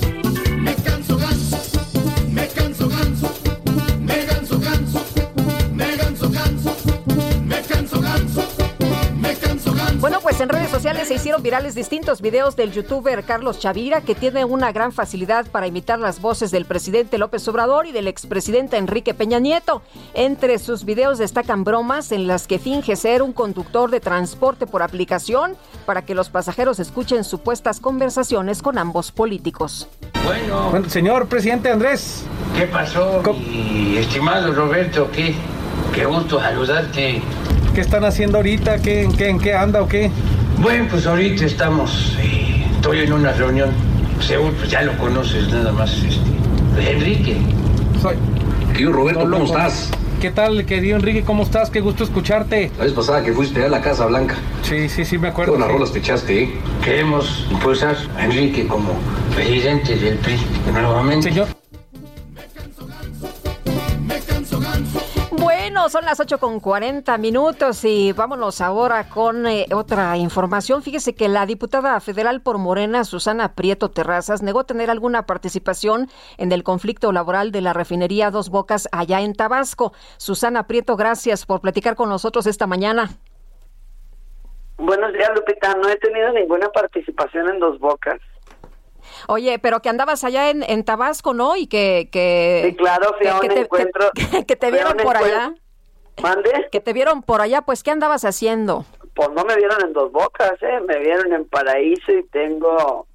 Fui a un encuentro de democratización sindical porque andamos promoviendo la iniciativa para sindicatos minoritarios que se presentó el martes en el el martes de la semana pasada en el pleno de la Cámara de Diputados y que se trata precisamente de que los sindicatos minoritarios ingresen a la Ley Federal del Trabajo con los mismos derechos que los sindicatos mayoritarios. Entonces me reuní con organizaciones sindicales minoritarias de Paraíso Tabasco, como lo he hecho también en los estados de Guerrero y de Quintana Roo, pero jamás en la vida me reuní con personas de ICAFLUR y menos con trabajadores de ellos. Entonces hay que partir de esa aclaración porque ayer fue el día de las aclaraciones, ya hasta Sí. ronca estoy. Oye, pero cuéntanos, ¿están informando mal al presidente en este tema? Sí, yo creo que hay mucha desinformación que espero yo que después de ayer este partamos ya de, de, bases reales porque cuando hay problemas, yo creo que mucha gente quiere justificarse y, y contesta boca de jarro, ¿no? Y, y yo creo que el presidente va a hacer lo mejor, como siempre, va a tener que tomar eh, el toro por los cuernos y sacar adelante este problema que ni siquiera es de él, porque los trabajadores de ICAFLOR trabajan para ICAFLOR, pero trabajan adentro de las instalaciones de la refinería de Dos Bocas, que es uno de los megaproyectos del señor Andrés Manuel López Obrador, y por supuesto que por eso le, le, ha, le ha replicado tanto, ¿no? Y, yo creo que va a ser lo correcto. Va, yo creo que yo he recomendado que se haga una auditoría, pero pues ¿quién soy yo? verdad? que se haga una auditoría por parte de las secretarías de energía y de, del trabajo y previsión social al interior, independientemente de que el gobierno federal no es el patrón de los trabajadores, es importante por el amor que se tiene y el respeto al presidente de la República por estos trabajadores que ayer ayer dieron ellos de manera directa, estuve yo escuchando en las noticias eh, eh, entrevistas a diversos medios informativos, ¿no? Y ese cariño al presidente se ve y se siente por parte de esta clase tan vulnerable a la que todavía le debemos, pero que el presidente de la República está muy interesado en que las reformas a la Ley Federal del Trabajo se consoliden para que no se sigan violando sus derechos. Lo que sí es que pues no son trabajadores de la Federación, pero pues yo creo que hay que tener un poquito de sensibilidad por ese gran cariño que se tiene a nuestro presidente por parte de la base trabajadora y que se solucione de la mejor manera, sobre todo respetando los derechos de sus trabajadores. Oye, dime una cosa, eh, eh, dices, ¿quién soy yo? Pero pues eh, algunos te señalaban de andar metiendo la mano, de andar ahí asusando a los a los trabajadores de, de dos bocas. de hecho... algunos no, Hernández Daza, que es el, el, el líder y secretario general de un sindicato de la CTM, qué novedad que me ande a mí incriminando la CTM en cualquier cosa, ¿no? Tiene 30 años incriminándome en sus errores, pues no, ese problema de dos bocas, yo por eso digo yo que hay un poquito de desinformación, ya lo aclararon también los trabajadores el día de ayer, no es un conflicto entre sindicatos como le hicieron saber al presidente de la Bueno, el presidente dijo, ¿no? El mismo presidente dijo el día de ayer, a ver, a ver, bueno, esto pero a él, a él, asesora, a él lo asesora su gabinete. El presidente no está en dos bocas. A él lo asesora su gabinete y pues sí hay que estar muy conscientes de que también hay que dar un jalón de orejas a mí y a todos los que haya que dar, pero yo no tengo nada que ver con dos bocas. Hernández Daza encontró la oportunidad de mi presencia en el estado, en, en Paraíso, pero yo estaba en el centro y Dos Bocas estaba en la salida, por allá por Puerto Ceiba. Ni por ahí me paré para nada, nomás que sí di un discurso para que los, los sindicatos minoritarios de la plaza, pues entonces conocieran esta reforma. Y ellos, pues sí, fue primero un, un paso de todos los sindicatos minoritarios de la plaza. Ellos estuvieron exponiendo los problemas de Paraíso. Ellos dijeron que hay 15 mil desempleados en Paraíso porque este hombre Hernández Daza, que es un gañán, qué raro, ¿verdad? Que un líder de la CTM sea un gañán, pero que este hombre tiene manipulado el trabajo al interior de la de la de dos bocas de la refinería a través de las constructoras que están trabajando ahí al interior nadie entra si no entra por su conducto vende las plazas cobra las cuotas sindicales en efectivo entrando los lunes 100, 300 o 500 pesos, depende del puesto que desempeñes, y si no los pagas te quedas sin trabajo. Oye, Rocío Nale solapa esta situación. Yo no sé si la secretaria del de Energía esté enterada, pero al- ayer en la mañana, después de antier ya, en la mañana, pero ayer salió en la Gaceta Parlamentaria, cuando yo llegué de Paraíso, planteé ante la mesa directiva de la Cámara de Diputados un punto de acuerdo recogiendo todas las inquietudes de estos sindicatos minoritarios y trabajadores no de dos bocas, sino que quieren entrar a trabajar y no se les da la oportunidad por parte de la CTM y que son lugareños, ¿no? De Paraíso. Hicimos una compilación de sus inquietudes y yo presenté un punto de acuerdo ante la mesa directiva de la Cámara de Diputados que se publicó el día de ayer en la Gaceta Parlamentaria, antier por la noche, donde ya se autoriza enviar un oficio a la secretaria de Energía, la señora Rocío Dale, exhortándola respetuosamente para que realice las investigaciones al interior de la refinería con las constructoras para que revisen las condiciones generales de trabajo bajo las cuales se están desempeñando los trabajadores de ICAFLOR, para que realicen una investigación para ver si es cierto de lo que se quejan los pueblos, los eh, habitantes de, de Paraíso, de que de que hay desempleo por allá porque tiene acaparada la bolsa de trabajo y se la llevó a Puebla, Veracruz y Oaxaca. Muy bien. Porque la, los trabajadores no son de paraíso y nosotros exhortamos nada más a la secretaria de Energía respetuosamente para que lleve a cabo esa investigación. Nosotros somos poder legislativo, ella ejecutivo, ella puede hacerlo o puede no hacerlo, pero nosotros no podemos exigirle tampoco.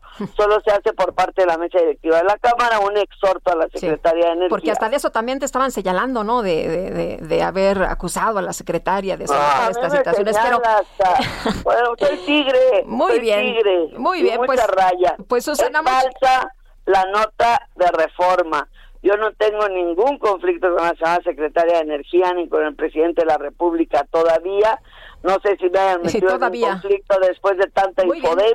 pero estoy muy clara en que yo no tengo ninguna facultad para exigirle al Poder Ejecutivo nada, pero hi- hicimos nuestra ayuda con nuestro punto de acuerdo. Me parece bien. Pero no es pleito. Pues Sus- Susana, muchas gracias, como siempre, buenos días. Gracias, Lupita, hasta, Hasta luego. 8 con 48 minutos. La magia de los reyes está en el reino de los juguetes de Soriana. Aprovecha hasta 30% de descuento en toda la juguetería, montables y bicicletas. Sí, hasta un 30% de descuento en juguetería, montables y bicicletas. Soriana, la de todos los mexicanos. A octubre 17. Aplican restricciones. Aplica en Hiper y Super. Y vamos con Mónica Reyes. Gracias, Sergio Sarmiento Lupita Juárez. Muy buenos días, amigos. Vamos a platicar en este instante con el ingeniero César Ismael Hernández, asesor de ventas para la empresa Automatización y Proyectos de Ingeniería en Torreón, Coahuila. ¿Cómo está? Muy buenos días. Sí, buenos días, Mónica. Gracias por la invitación y, a tu audiencia por escucharnos. Perfecto, qué gusto y placer saludarlo en este momento. Pues básicamente queremos preguntarle sobre este tema interesante, la implementación de los sistemas de visión para la mejora de la trazabilidad y calidad en los procesos en la industria. Y vamos a comenzar por decirle y preguntarle qué es la trazabilidad y por qué es importante actualmente. Mónica, la trazabilidad surge a partir de la necesidad de tener control, visibilidad y seguimiento de cada producto dentro de los procesos de la industria. Tener la certeza de dónde se encuentra cada parte de un producto en todo el proceso de producción. Por ejemplo, un automóvil tiene más de 20.000 partes, las cuales deben ser identificadas y localizables. Esto nos sirve para analizar qué procesos pueden mejorar, tener un mejor control de la calidad, disminuir el scrap y por ende un mejor producto. Perfecto. Ahora menciónanos, ingeniero César, los beneficios más importantes que trae esta práctica para la industria mexicana. Eh, sí, Mónica, lo- los beneficios más importantes al implementar la trazabilidad se traducen en la localización de cada pieza y producto en toda la cadena de producción por medio de dispositivos automatizados de Omron, mejorar la calidad de los productos eliminando al mínimo errores humanos con la automatización. También nos puede proporcionar reportes en tiempo real de toda la productividad de la empresa. Nos ayuda a mejorar los procesos de producción por medio del análisis que arrojan los datos de la trazabilidad y minimiza paros de máquinas y procesos enfatizando en el mantenimiento predictivo y preventivo. Qué interesante, ingeniero César Ismael Hernández. ¿Qué beneficio trajo esta herramienta de la automatización durante esta situación de pandemia que seguimos viviendo? Ok, en general nos ayudó bastante, ya que debido a la situación de, confinamiento, un gerente o supervisor podía seguir visualizando los indicadores de productividad de toda la planta, fallos en máquinas, paros, tiempos muertos, etcétera, desde su casa debido a la trazabilidad, sin demeritar la productividad, así como generar reportes de insumos, materias primas, producción, embarques, etcétera. Y además de la industria manufacturera, ¿en qué otras industrias se podría utilizar este tipo de tecnología de la que estamos platicando? Eh, definitivamente en todo tipo de industria de producción de bienes y servicios. ya que podemos eh, tener un mejor control de, de las variables y atributos de cada producto. Y más aún, también se podría utilizar en las cadenas comerciales, por ejemplo, para tener control de stock en almacenes, así como la cantidad de productos que salen, entran y se venden o están en los almacenes en tiempo real. Ujú. Ingeniero César, ¿cómo consideras que deba ser la implementación de estas soluciones de automatización ante la nueva normalidad que están viviendo también las industrias? La intención real de la industria 4.0 es poder tener control total y el enlace desde cualquier lugar del planeta de una línea de producción o una fábrica completa, por lo que las soluciones de automatización y trazabilidad se deben de ir implementando dependiendo de las necesidades de cada empresa, ya que cada una de estas soluciones ayudará a tecnificar los procesos y que cada vez se requiera menos la intervención en sitio del personal operario, supervisores, mantenimiento, etcétera. Y para todo el público radio escucha que nos está sintonizando en este momento, ingeniero César, ¿cuál sería tu consejo para esas empresas que aún tienen miedo de automatizar sus procesos industriales? Bueno, Mónica, en realidad lo que yo les aconsejaría, sobre todo los empresarios y gerentes, es que la automatización no la vean como un gasto, sino como un activo que va a ir beneficiando a su empresa a incorporarse cada vez más a este mundo globalizado, repercutiendo en beneficios sustanciales para las empresas como mayor productividad, menos scrap, mejor calidad en los productos, menos paros técnicos, menos gastos por mantenimiento, mayor control del proceso de producción y por ende todo esto ayudará a la empresa a, un mayor, a una mayor productividad y competitividad en este mercado totalmente globalizado. Muy bien, pues muy interesante, ingeniero César Ismael Hernández, todo lo que nos has platicado acerca de la automatización. Y bueno, hay que resaltar que eres asesor de ventas para API, uno de los distribuidores autorizados de la marca Omron Automatización en México. Muchísimas gracias. No, gracias a ti, Mónica, y el Heraldo Radio por la oportunidad. De verdad, gracias. Y bueno, pues que tengas buen día y regresamos contigo, Lupita Juárez. Muchas gracias, Mónica Reyes. Y nosotros vamos a una pausa. Enseguida estamos con ustedes. Y échame un WhatsApp 5520 10 96 47.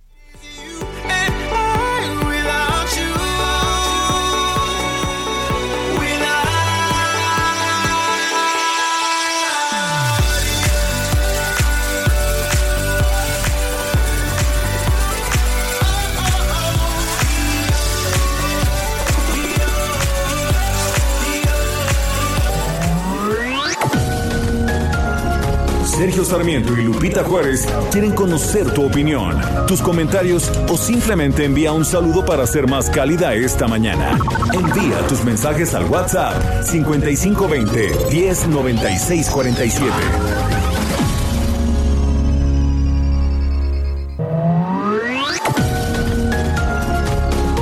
Continuamos con Sergio Sarmiento y Lupita Juárez por El Heraldo Radio.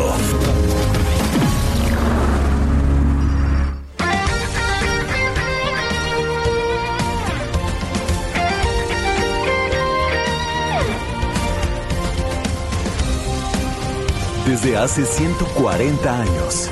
140 años. Tu descanso merece un Philly. Every day, I bring the sun around to sweep away the clouds. Smile for me, smile for me. I would say every second, every single time, spin it like my last dime. Step to the beat of my heart. I don't need a whole lot from you. I admit I'd rather give you first one giving you all this attention. So baby, listen.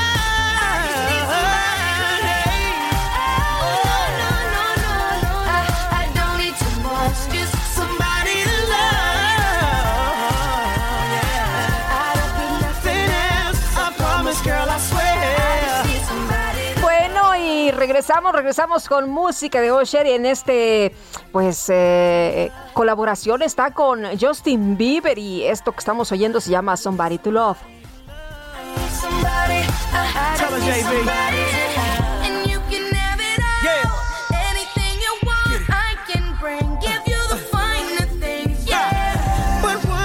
Escuchar a este chavo tan eh, virtuoso, tan completo, que hace de todo, hace de todo y afortunadamente, pues a finales de la década de los 90, eh, con este lanzamiento de su segundo álbum My Way, pues eh, saltó a la fama, ¿no? Qué bueno, porque la verdad es un cuate que hace de todo un poco, extraordinario bailarín además. Bueno,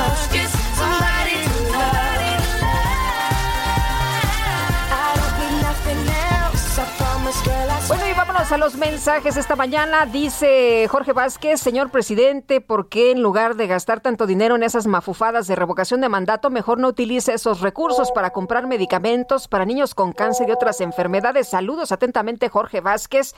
Pues escuchábamos la cifra, ¿no? En esta, en este ejercicio se va a pues em, a llevar un alrededor de unos cuatro mil, cinco mil millones de pesos, es lo que nos han dicho. Y buenos días, Lupita, un abrazo. Siempre escucho su programa, soy gran admirador y seguidor, Pedro, para servirles. Muchas gracias, don Pedro. Y otra persona, Luis Salgado, nos Jorge Luis Salgado nos comenta, buenos días. Quisiera ver si por medio de ustedes la autoridad, Sergio Lupita, puede hacer algo con unos señores que están a la salida del aeropuerto Terminal 2. Esto ya sobre Avenida Angares. Dichas personas dicen ser taxis seguros, pero solo se la pasan robando a la gente. Eso le a un familiar que llegó de Monterrey. Muchas gracias por el favor de su atención y saludos a todo el equipo. Muchas gracias. Bueno, ya le decía hace unos momentos, Lila Aved, eh, periodista internacionalista, muy tempranito dio a conocer que la Casa Blanca anunció que el 8 de noviembre es la fecha de reapertura de sus fronteras para viajeros extranjeros completamente vacunados contra COVID-19. También ya lo puso en su cuenta de Twitter el canciller Marcelo Ebrard y nos dice, nos dice Lila que las vacunas Sputnik y Cancino, la Sputnik B y Cancino, siguen en espera de aprobación en la Organización Mundial de la Salud por los eh, amigos del auditorio que nos eh, preguntaban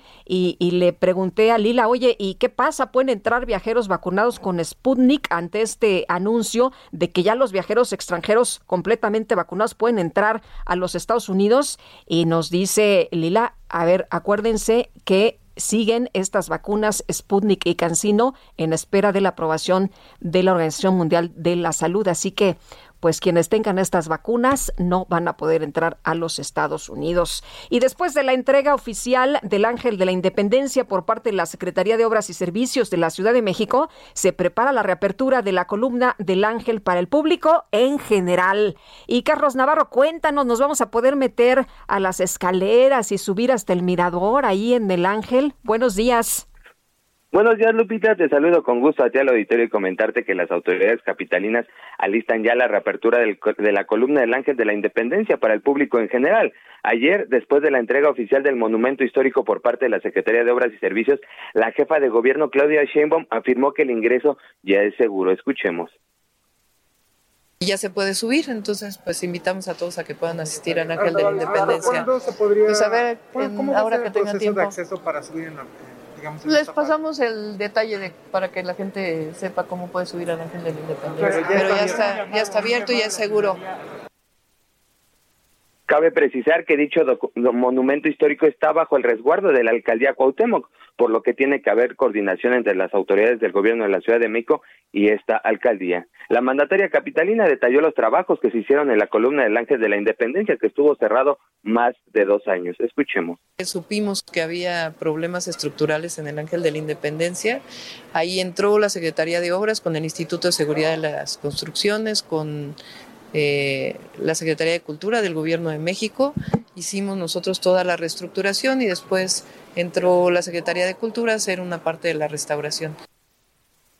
Ayer tuvimos la suerte como reporteros de ingresar a la columna y visitar el mirador, así es que es una vista muy bonita, ya será próximamente que las autoridades implementen un esquema por este tema de la sana distancia, ya que la columna es un espacio muy reducido, son alrededor de 200 escalones que tienen que subir las personas para subir al mirador, así es que ya en estos días estarán dando el esquema, principalmente por este tema de, de la contingencia por COVID-19, debido a que es un espacio muy reducido, así es que bueno, las personas ya pueden visitar el ángel, ya no tiene los tapiales y ya próximamente podrán ingresar de manera escalonada. Lupita, la información Muy que les tengo. Oye, Carlos, ¿y qué tan pesada está la subida? Nos decías 200 escalones, pero pues tú estás chavo, ¿no? pero amanecí con dolor de rodillas. sí es, es un- como son eh, escalones muy reducidos, el espacio Sí. es muy corto, sí cansa un poquito, incluso ayer el mismo secretario de Obras también que es que gusta de correr maratones también llegó cansado a la, al mirador, todos todos se cansan al subir porque son 200 escalones y es muy reducido y el, y el aire circula poco por este espacio, así es que pues cuando vayan prepárense con un poquito de condición y lleven agua porque sí está un poco complicado. Muy bien, pues entonces agarrar condición, mi querido Carlos. Oye, y, y mándanos unas fotitos, ¿no? Claro que sí, claro que sí. Ahorita te arrobo en Twitter, Lupita, con las fotitos que tenemos ahí del ángel. Porque nada más me presumes la vista, pero, pero pues yo también quiero ver. Claro que sí, ahorita te, la- te arrobamos en Twitter y con gusto se las compartimos al público. Perfecto, muchas gracias, Carlos. Hasta luego, buenos días. Hasta luego, muy buenos días, Carlos Navarro. Ya son las nueve de la mañana con ocho minutos. Hemos esperado mucho este momento. Hoy vamos a vivir algo increíble. Vas a escuchar La micro deportiva.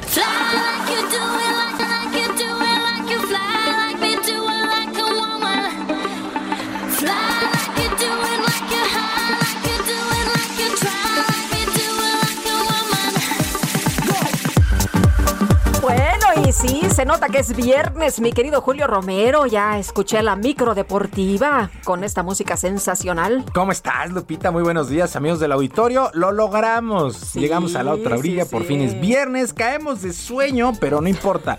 Valió la pena cada ¿Viste el- maldito el- segundo. ¿Sí? ¿Viste el, parti- el partido? Sí, sí, sí. La verdad es que uno de los duelos más dramáticos que me haya tocado ver en los últimos años. Ayer los Dodgers le ganaron dos carreras por una a los gigantes de San Francisco en el juego 5 y definitivo de la serie divisional en los playoffs en el béisbol de las grandes ligas. Pero qué relajo se armó. Se armó. Bueno, las redes sociales ayer explotaron.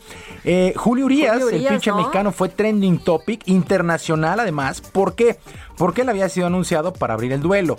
¿Y qué pasó? Pues como a las cuatro y media dijo, que siempre, ¿no? Dijo Dave Roberts, no, pues va para atrás, ¿no? Porque por estrategia, bueno, todos nos pusimos verdaderamente como energúmenos, ¿no? Porque, oye, ¿cómo quitas a Julio Urias y demás? Conforme fue avanzando el, el día, pues entendimos cuál era la estrategia, ¿no? Tratar de que Julio Urias, que tira cinco como máximo seis entradas, pues llegara a la octava, a la séptima, a la octava, o sea, se corriera dos entradas más. Ese era el objetivo. Entonces lo fuimos entendiendo. Afortunadamente para Dave Roberts le salió, porque pues quitarse tantas mentadas en tan poco tiempo no es tan fácil, ¿no? Pero pues terminó ganando el duelo dos carreras a una. eh, y al término del juego, justamente el sinaloense, el zurdo Julio Urias, salió más contento del Oracle Park, casa de los gigantes de San Francisco.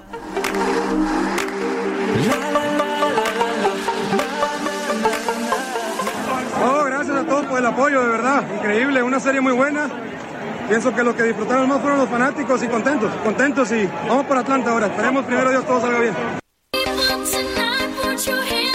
Bueno, Julio Urias, que tiró cuatro entradas completas, eh, le hicieron una carrera, un cuadrangular, ponchó a cinco enemigos y no regaló base por bolas. Sí demuestra que está atravesando un gran momento Julio Urias. Es el único pitcher en llegar a 20 victorias en la campaña. Pero bueno, la verdad es que ayer sí nos arrancaron un corajito. No pudimos comer tan a gusto, ¿no? Porque, no, pues cómo es posible. Pero cenaste bien, cenaste bien. Sí, no, bueno, lo que le sigue, ¿no? y dormí, dor- cené bien y dormí poco, ¿no? Pero la verdad es que sí estuvo bastante bueno el juego. Y el día de hoy arranca la serie de campeonato de la Liga Americana, las Medias Rojas de Boston, enfrentando a los Astros de Houston. Ya estos compromisos son a ganar cuatro de posibles siete duelos, así es que la verdad es que les recomiendo ampliamente, ampliamente ver el béisbol de las grandes ligas todo este fin de semana. También arrancó la semana 6 en la NFL, el fútbol americano y bueno, de esperarse, los Bucaneros de Tampa Bay le pegaron 28-22 a las Águilas de Filadelfia, cinco triunfos, solamente una derrota para los actuales campeones Tom Brady, pues en Tom Brady, ¿no? 297 yardas, dos pases de anotación, aunque lo interceptaron en una sola ocasión. Filadelfia con esta derrota solamente tiene dos triunfos y cuatro descalabros, así es que también se puso buena la NFL. Ahí andamos pimponeando, ¿no? ¿no? Un, un ojo al gato y el otro al garabato.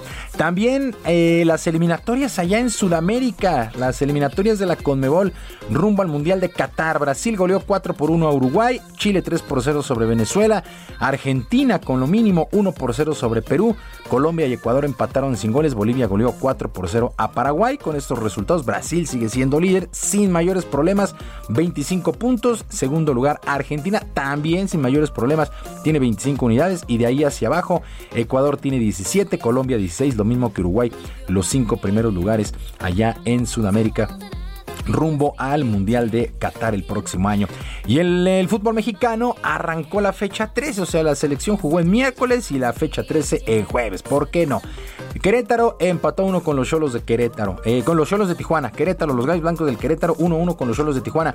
Al minuto 44, Mauro Manotas abrió los cartones para el equipo fronterizo, pero al 75, Kevin Ramírez puso el 1 por 1 definitivo allá en la corregidora de Querétaro. Para el día de hoy, a las 7 de la noche, Necaxa estará enfrentando al Puebla y a las 9, Mazatlán contra los rojinegros del Atlas, este equipo del Atlas que ha sorprendido a propios y extraños con la campaña que ha tenido y por lo pronto José Riestra, que es el presidente de los rojinegros, aseguró que hoy por hoy los tapatíos son una realidad.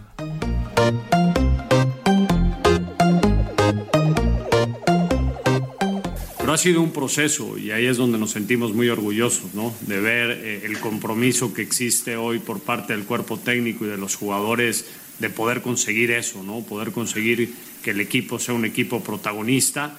Lo, lo decía hace ratito, ¿no? Lo más importante para nosotros es el proceso y creo que en el proceso se viene trabajando muy bien.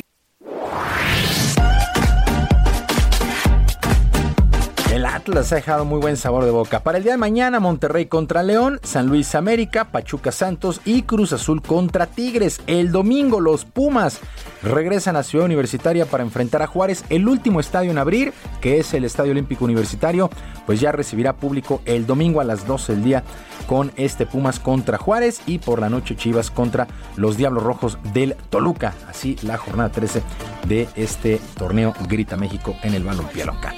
Lupita, amigos del auditorio, la información deportiva este viernes, que sea un extraordinario fin de semana. Rapidísimo nuestras redes sociales, bueno, mis redes sociales. Estoy en Twitter en arroba jromerohb, arroba jromerohb, además del canal de YouTube Barrio Deportivo. Barrio Deportivo en YouTube todos los días a las 7 de la noche con mucha bueno, diversión. ¿verdad? Yo creo que sí. Que se me han ¿No? contado. Me han contado. Ayer tuvimos al ex árbitro Oliver Quiroz de Primera División y dijo unas cosas. Está bien interesante Sí. el programa de ayer. Pues ahí, sí. échense un clavado. Sí, a las 7 de la noche, lunes a viernes, Barrio Deportivo en YouTube. Lupita, Gracias. bonito fin de semana para todos. Igualmente, mi querido Julio, muy buenos días. Y vámonos ahora con un tema bien, bien importante también esta mañana. Fíjese que mañana se celebra el Día Mundial de la Alimentación y Para Todos. El Banco de Alimentos de la Ciudad de México está lanzando una nueva campaña y para que nos diga, pues, en qué consiste, vamos a platicar con Anabel Díaz Cantón. Ella es directora de Desarrollo Institucional de Alimento para Todos y AP. Eh, Anabel, muchas gracias. ¿Cómo estás? Muy buenos días. Hola Lupita, buenos días. Qué gusto estar esta mañana contigo. Y, y gracias, igualmente, qué gusto saludarte de nuevo. Oye, el Banco de Alimentos de la Ciudad de México, platícanos cómo funciona y además también platícanos la importancia que tiene que celebremos el Día Mundial de la Alimentación. Claro que sí, Lupita, con mucho gusto. Mira, Alimento para Todos es el banco de alimentos más grande de la Ciudad de México y en el área metropolitana y atiende la emergencia permanente del hambre. Recupera más de 1.300 toneladas de alimentos aptos para el consumo humano y beneficia a más de 60 mil personas a la semana. Entonces, eh, desde hace 40 años, ¿no? este Día Mundial de la Alimentación fue decretado por la FAO y con ello estamos conmemorando la importancia que tiene la, la conciencia que se debe de tener en el tema de la inseguridad alimentaria en nuestro país. Eh, Anabel, pensaríamos que en, eh, ciudades eh, tan grandes como la nuestra, pues eh, a, lo mejor eh, no tendríamos tanto problema, ¿no? Porque pues aquí llega todo el alimento, en general el nivel de vida es un poco más alto que en otros eh, lugares, que en otros estados de la República. ¿Qué pasa? Sí, bueno, estamos hablando de pobreza urbana. Quiere decir que, que ah, en alguno de, alguno de los derechos sociales eh, las personas no, no tienen 100% el acceso, puede ser, por ejemplo, la- a la educación, a la alimentación, a la salud, ¿no? Ahorita con, la, con los estragos de la pandemia por COVID-19, bueno, muchas familias se vieron afectadas por los cierres de, de restaurantes y centros de trabajo como tal, por todo el confinamiento y además porque muchos jefes de familia, hombres y mujeres, fallecieron por esta enfermedad. Entonces, vimos afectadas a muchísimas familias y desde el año pasado las solicitudes de apoyo incrementaron más de un 60%. Entonces, sí estamos hablando de una gran necesidad en la zona conurbada. Eh, Anabel, cuéntanos de esta campaña, esta campaña pues que se está lanzando y cuál es el objetivo y cómo va a ayudar. Claro que sí. Mira, la campaña se llama Alimentamos Vidas. Eh, generamos alianzas estratégicas intersectoriales, que esto es muy importante porque todos los sectores tenemos que participar. Y en este caso se hizo un compromiso para enfocar esfuerzos para asegurar la alimentación de población desfavorecida. Los grupos de familias que el Banco de Alimentos atiende se encuentran en la zona oriente de la zona conurbada, hablando de la ciudad de, eh, perdón, Iztapalapa, eh, Iztacalco, Ciudad Nezahualcóyotl, Chimalhuacán, Chalco, Iztapaluca, etcétera. Entonces, estos grupos que vamos a, favorecer están ubicados en esta zona y recientemente sumamos a esta iniciativa casas de migrantes y refugiados. Muy bien, pues Anabel, muchas gracias por platicar con nosotros de este esfuerzo que se está realizando. Y bueno, pues eh, vamos a, a estar muy pendientes. Quienes quieran ayudar, quienes quieran colaborar, ¿cómo lo pueden hacer? Claro que sí, les vamos a pedir ingresar a la página web www.apt.org.mx diagonal día guion medio mundial guion medio alimentación, donde encontrarán más información de cómo ser donante, cómo ser voluntario y en general de cómo participar en esta campaña. Muy bien, pues muchas gracias Anabel y como siempre un gusto. Igualmente, Lupita, gracias a ti. Hasta luego, muy buenos días. Fíjese que, eh, de acuerdo con un estudio realizado por la consultora Ipsos, México se ha posicionado como el país con mayor aumento de peso durante la pandemia, lo que son las contradicciones. eh, mientras eh, se está luchando contra el hambre, también por la otra parte estamos padeciendo este problema de salud. Y Laura Quintero, te escuchamos. Buenos días, Lupita. Qué gusto saludarte nuevamente. Pues así es, Lupita. Como sabemos, la pandemia dejó muchas repercusiones a su paso en la vida, en la salud, en la economía de los mexicanos y uno de los efectos colaterales que tuvo fue el aumento de peso. Como bien lo señalas, de acuerdo con un estudio realizado por la consultora Ipsos, a nivel global se reporta que los ciudadanos incrementaron en promedio 6.1 kilogramos. Esta medida se recrudece en México, en donde es el país que encabeza el mayor aumento de peso, con un total de 8.5 kilos en promedio, seguido de Arabia Saudita con 8 kilogramos y Argentina con 7.9.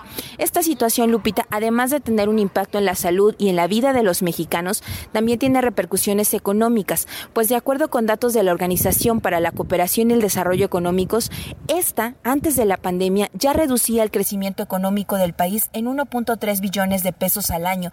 Y déjame comentarte que 8.9% del gasto en salud se destina en nuestro país para atender el problema de la obesidad. Esto además, eh, pues las personas que tienen este padecimiento viven en promedio 4.2 años menos que el resto de la población. Déjame comentarte también, Lupita, que de acuerdo con una encuesta realizada por la organización Quiero Saber Salud, 44% de las personas que asumen que han aumentado de peso se debe a la reducción de movilidad impuestos por el semáforo eh, pues epidemiológico y pues ante este incremento y ante la falta de movilidad y ante la crisis económica pues se prevé que se tenga que destinar más presupuesto para atender este padecimiento que de por sí antes de la pandemia ya era muy grave. Este es el reporte que te tengo, Lupita.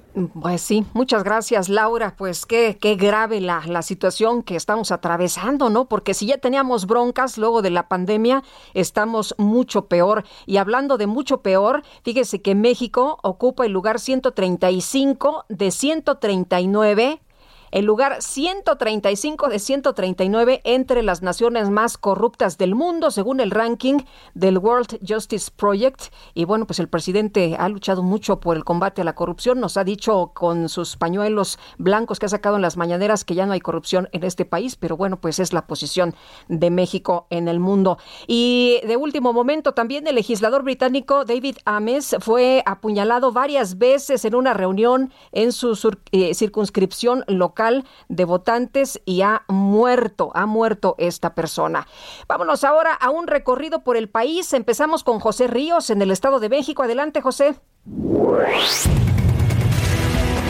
Lupita, buenos días. Te informo que operadores de pipas y encargados de centros de distribución de gas LP en el Valle de México denunciaron ayer que comisionistas han colapsado el abastecimiento de ese energético en la región, con la presunta toma de rutas de reparto e incluso el secuestro de algunas unidades para evitar su distribución. De acuerdo con los afectados, los repartidores, quien hoy suman cuatro días de paro en el Valle de México, están entorpeciendo la distribución del energético a vecinos y negocios en esos centros sin que exista la intervención de la Guardia Nacional para impedirlo, aunque había sido asignada para evitar estos inconvenientes. En estos puntos, algunas de las gaseras donde se ofrece el servicio de rellenado de tanques se han visto cerradas ante las protestas que han generado daños económicos a puestos de comida y la falta de servicio en cientos de casas de la región. Este es el informe que te tengo, Lupita. Vamos con mi compañero Carlos Juárez.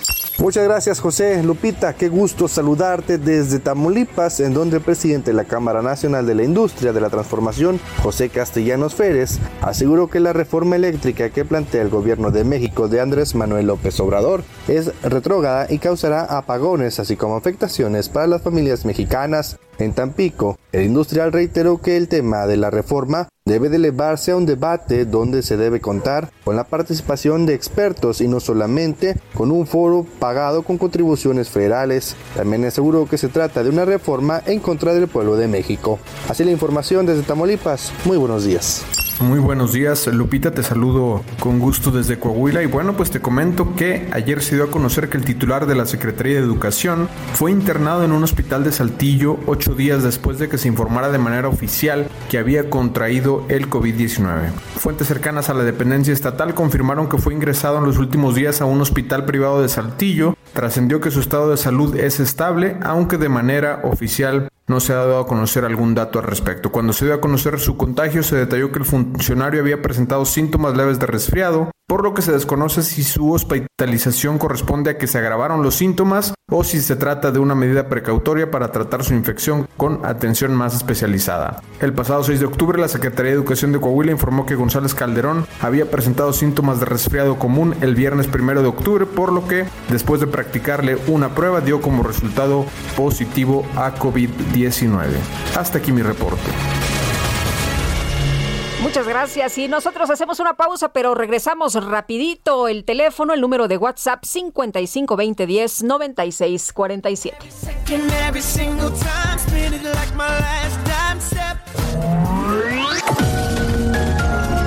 Sergio Sarmiento y Lupita Juárez quieren conocer tu opinión, tus comentarios o simplemente envía un saludo para ser más cálida esta mañana. Envía tus mensajes al WhatsApp 5520 109647. Heraldo Radio, la HCL se comparte, se ve y ahora también se escucha. Continuamos con Sergio Sarmiento y Lupita Juárez por El Heraldo Radio. ¿Qué tal amigos del Heraldo Radio? Fíjense que cuando crecen los pequeños, te das cuenta que a tu casa le hacen falta algunos cambios. Ahora el estudio se convierte en cuarto. Ya viste unos muebles más bonitos, otro color para la sala. En fin, tú no te preocupes, puedes lograr esa remodelación y todos los cambios que necesites con un crédito personal Citibanamex. Es muy práctico, no te cobran comisión por apertura y además puedes pagar en pagos fijos mensuales. Saca el crédito ideal para ti y para tu familia en cualquier sucursal Citibanamex. Consulta requisitos y CAT en citibanamex.com.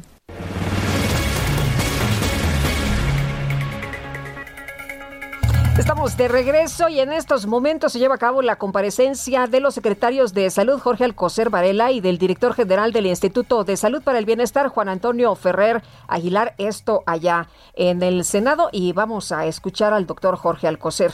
De los padres de las niñas y niños con cáncer se han llevado a cabo 58 reuniones semanales con funcionarios del IMSS y 18 con funcionarios de la Secretaría de Salud. En cuanto a la infraestructura y equipamiento para servicios médicos, esto ha sido coordinado por el INSABI en todos los estados con el propósito de garantizar la prestación de servicios de salud en respuesta al derecho a la salud universal y se generó el sistema para el registro de usuarios y, validación de la derecho a biencia con el IMSS, el ISTE, PEMEX y SEDENA.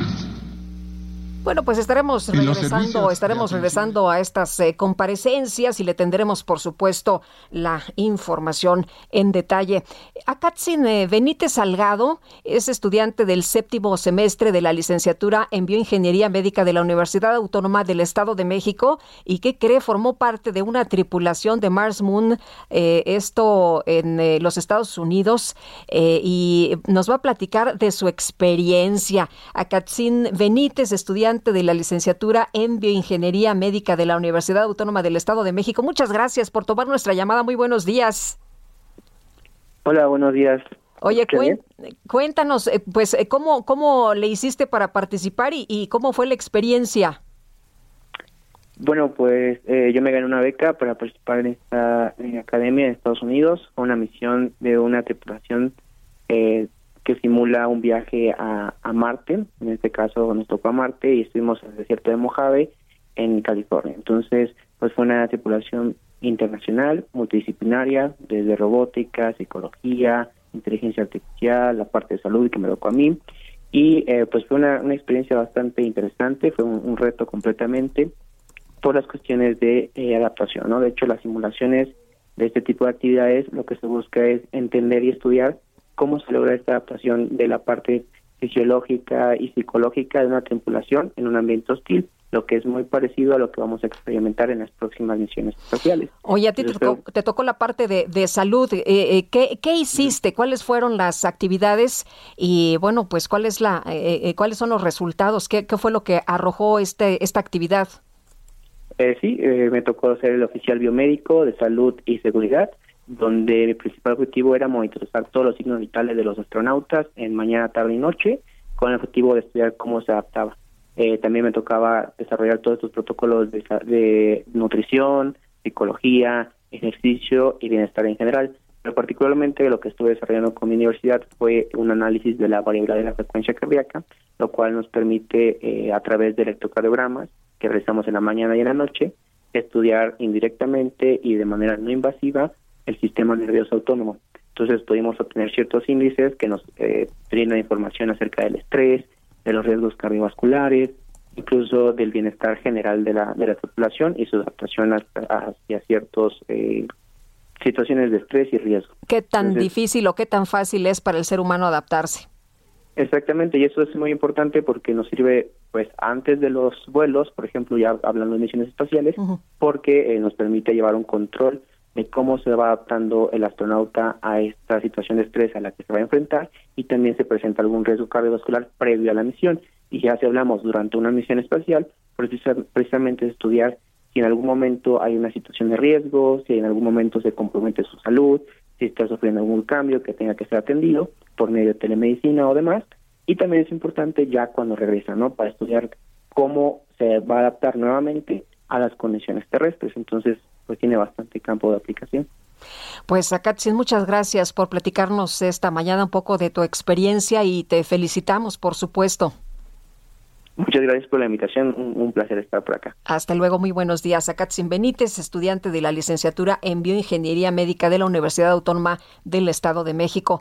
Pues eh, hay quien dice que los chavos se la pasan eh, eh, jugando, ¿no? Ahí en los videojuegos, pero mire usted, hay chavos que están muy comprometidos y que siguen trabajando y que siguen avanzando. Ya son las nueve con treinta y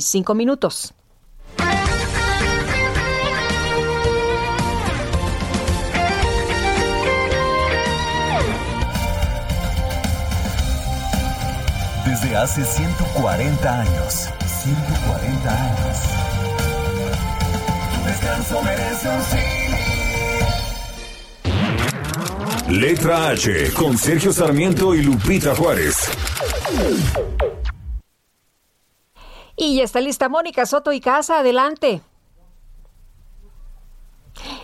Vamos a, a nuestro viernes de lectura y los libros que nos gustan con Mónica Soto y Casa. ¿Cómo estás, Mónica? Buenos días. Hola, Lupita. Muy buenos días. Fíjate que este viernes de lectura les voy a recomendar algo muy diferente. La verdadera lírica erótica utiliza las palabras para la creación. No describe, sino que sugiere. Es el punto de partida para confeccionar los mejores finales. La poesía de Alberto Ruiz Sánchez en el libro que les recomiendo hoy, que se llama Decir es desear, se escurre por las páginas como se escurre el lector también al poseerlas con la mirada. Algunos están extraídos de sus novelas, Nueve veces el asombro y En los labios del agua.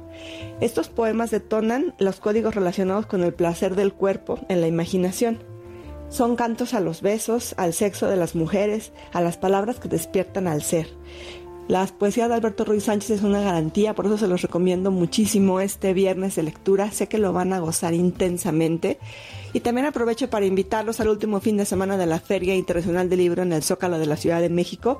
Allá andaré yo en el stand 53 para compartir esta fascinación por los libros y por aprender y por vernos en persona y abrazarnos. O sea que ya sabes, Lupita, les recomiendo a Alberto Ruiz Sánchez con Decir es Desear. Es una garantía de que lo van a pasar bien. Y también los invito a la Feria del Libro en el Zócalo que se termina el domingo. Les mando un abrazo muy fuerte, que tengan un hermoso fin de semana. Gracias, Mónica Soto y Casa. Y bueno, hablando de libros, aquí tengo un libro que se llama Valientes, que son mujeres que abrieron brecha y que está escrito por otras mujeres talentosas, autoras como Mara Patricia Castañeda, quien saludo con mucho gusto. Mara, ¿cómo estás? Muy buenos días. Hola Guadalupe, ¿cómo estás? Muy buenos días. Muy bien, afortunadamente, y con el gusto de leer este, este libro que nos presenta y nos plantea la historia de mujeres que han triunfado en diversos campos. Cuéntanos, tú escoges a, a Katy Freeman. Cuéntanos por qué, por qué seleccionas a esta mujer. Bueno, en realidad estas mujeres que fueron seleccionadas fueron seleccionadas por eh, Michelle, quien fue la de toda la idea perdón, de reunir a todas las escritoras que hemos estado en Penguin Random House. Y entonces, bueno, pues Michelle eh, vio cuáles eran las mujeres que tienen, Michelle Griffith, que tienen mayor trascendencia y las que nunca pensaron en un empoderamiento como se conoce ahora, ¿no? Yo la verdad no creo en el, en el empoderamiento, yo creo que las mujeres siempre hemos tenido este poder y a mí me asignaron a Katy Freeman, que la verdad sí sí la había escuchado, pero no, no la me había conocías muy bien. tanto, exacto, en su historia, en su historia de vida. Y bueno, pues ella, las carreras que hizo siendo una aborigen australiana, pues estaba muy lejos de nuestras historias, ¿no? De, de nuestras historias de las mexicanas que han logrado, pues, escribir con, con su propio, con puño y letra, sus historias. Entonces aquí hay una recopilación de todo tipo de mujeres, Guadalupe, de mujeres que han sido íconos del cine mexicano, de mujeres que son íconos en Estados Unidos, en otros ámbitos, en el deporte, en la literatura. Entonces, a mí me, no sabes qué orgullo me da de, de ver Valientes y sobre todo porque con la compra de este libro tú estás apoyando a Save the Children y las niñas de Latinoamérica. Eh, Mara, yo, ah, pues qué bueno que nos explicas cómo, cómo hiciste este, eh, pues este artículo sobre Katy Freeman, porque yo decía, bueno, Mara Patricia Castañeda, toda la vida en el periodismo de espectáculo, eh, pensé que hubieras escogido a lo mejor alguien relacionado precisamente con el mundo del espectáculo, tantas mujeres también tan valiosas, tan maravillosas, tan ejemplares, eh, y yo decía, bueno, ¿por, por qué? Sí, ¿cómo, ¿Cómo había sido la selección? ¿Cómo fue la experiencia de escribir sobre esta atleta? Fíjate que a mí, a mí en general me gusta escribir, no sé si lo hago bien o mal, pero me gusta escribir. Y sí fue, eh, a veces cuando las personas dicen es que fue un reto para mí, sí, sí fue un reto porque eh, tienes que aprender y en este libro es justamente pues uno de los uno de los objetivos conocer la historia de tantas y tantas mujeres que hay en el mundo con historias tan bonitas que contar y con historias aspiracionales y con historias que nos inyectan a tener el poder de ser y de soñar y de crecer sin ser sobrinas, primas, ahijadas, ya sabes, ¿no? Que por ti misma puedes salir adelante con el apoyo de muchos hombres, como son los papás, los entrenadores, en el caso de Katy Freeman, que fue su propio entrenador quien la empujó, la, la ayudó para que ella pudiera lograr lo que logró eh, sobre el tartán. Entonces sí fue un, un reto leer toda su historia y sobre todo resumirla, Guadalupe. Tú sabes que para resumir una historia tan bonita, pues tienes que escoger las palabras. Además es una hojita, ¿verdad? Exacto, exacto, es una, es una hojita, entonces eh, son determinadas líneas, determinados caracteres para que los puedan, para que queden todos uniformes. Además, esto también tiene un cuaderno de trabajo, pues tiene algunas hojas al final de cada historia, donde tú puedes escribir lo que tú quieras, ¿no? Como tú te vas sintiendo. Es un libro personal. Sí, me, me gustó, me gustó muchísimo. Mara, también eh, te agradezco que hayas platicado con nosotros y que nos invites a, a leer este libro Valientes. Y yo, de verdad, Guadalupe, yo al contrario, estoy muy agradecida que le den un espacio a los libros, porque sí, no hay como el olor a papel, no hay como tener un, un lápiz para subrayar lo que te gusta, como hacerle anotaciones y hacer de un libro algo muy, muy personal. Porque los autores lo que queremos o lo que quieren es llevarlos de la mano para que vayan y, y- y- y conozcan esas historias muy de cerca. Y sí, quiero invitarlos de verdad para que lean Valientes, Mujeres que abrieron brechas, son 52 historias que mm, pues que las tienen ahí a la mano y además estamos ayudando que eso es lo básico Guadalupe y sobre todo decirle a las jovencitas que lean Pues tú sabes que aquí nos gustan mucho los libros, así que gracias por traernos este ejemplar. Muchas gracias, Mara, te mando un abrazo.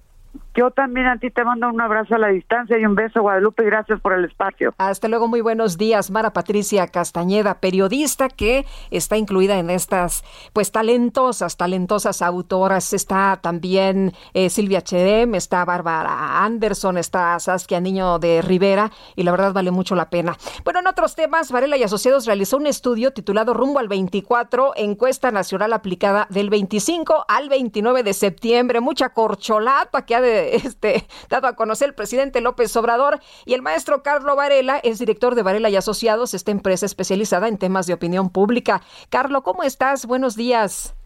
¿Cómo estás, Lupita? Mucho gusto, muchos saludos a ti y a todo tu amable auditorio que nos está escuchando esta mañana de quincena, de viernes de quincena. Sí, ¿verdad? Todo el mundo lo ha subrayado, qué barbaridad. Y ya, ya, ya la estábamos esperando. Oye, Carlo, también parece que estamos esperando este tema del 24. Todavía no termina el sexenio del presidente López Obrador, pero pues ya lanzó ahí los dados, ya dijo cuáles van a ser las corcholatas y la verdad se ha destapado la carrera rumbo al 24.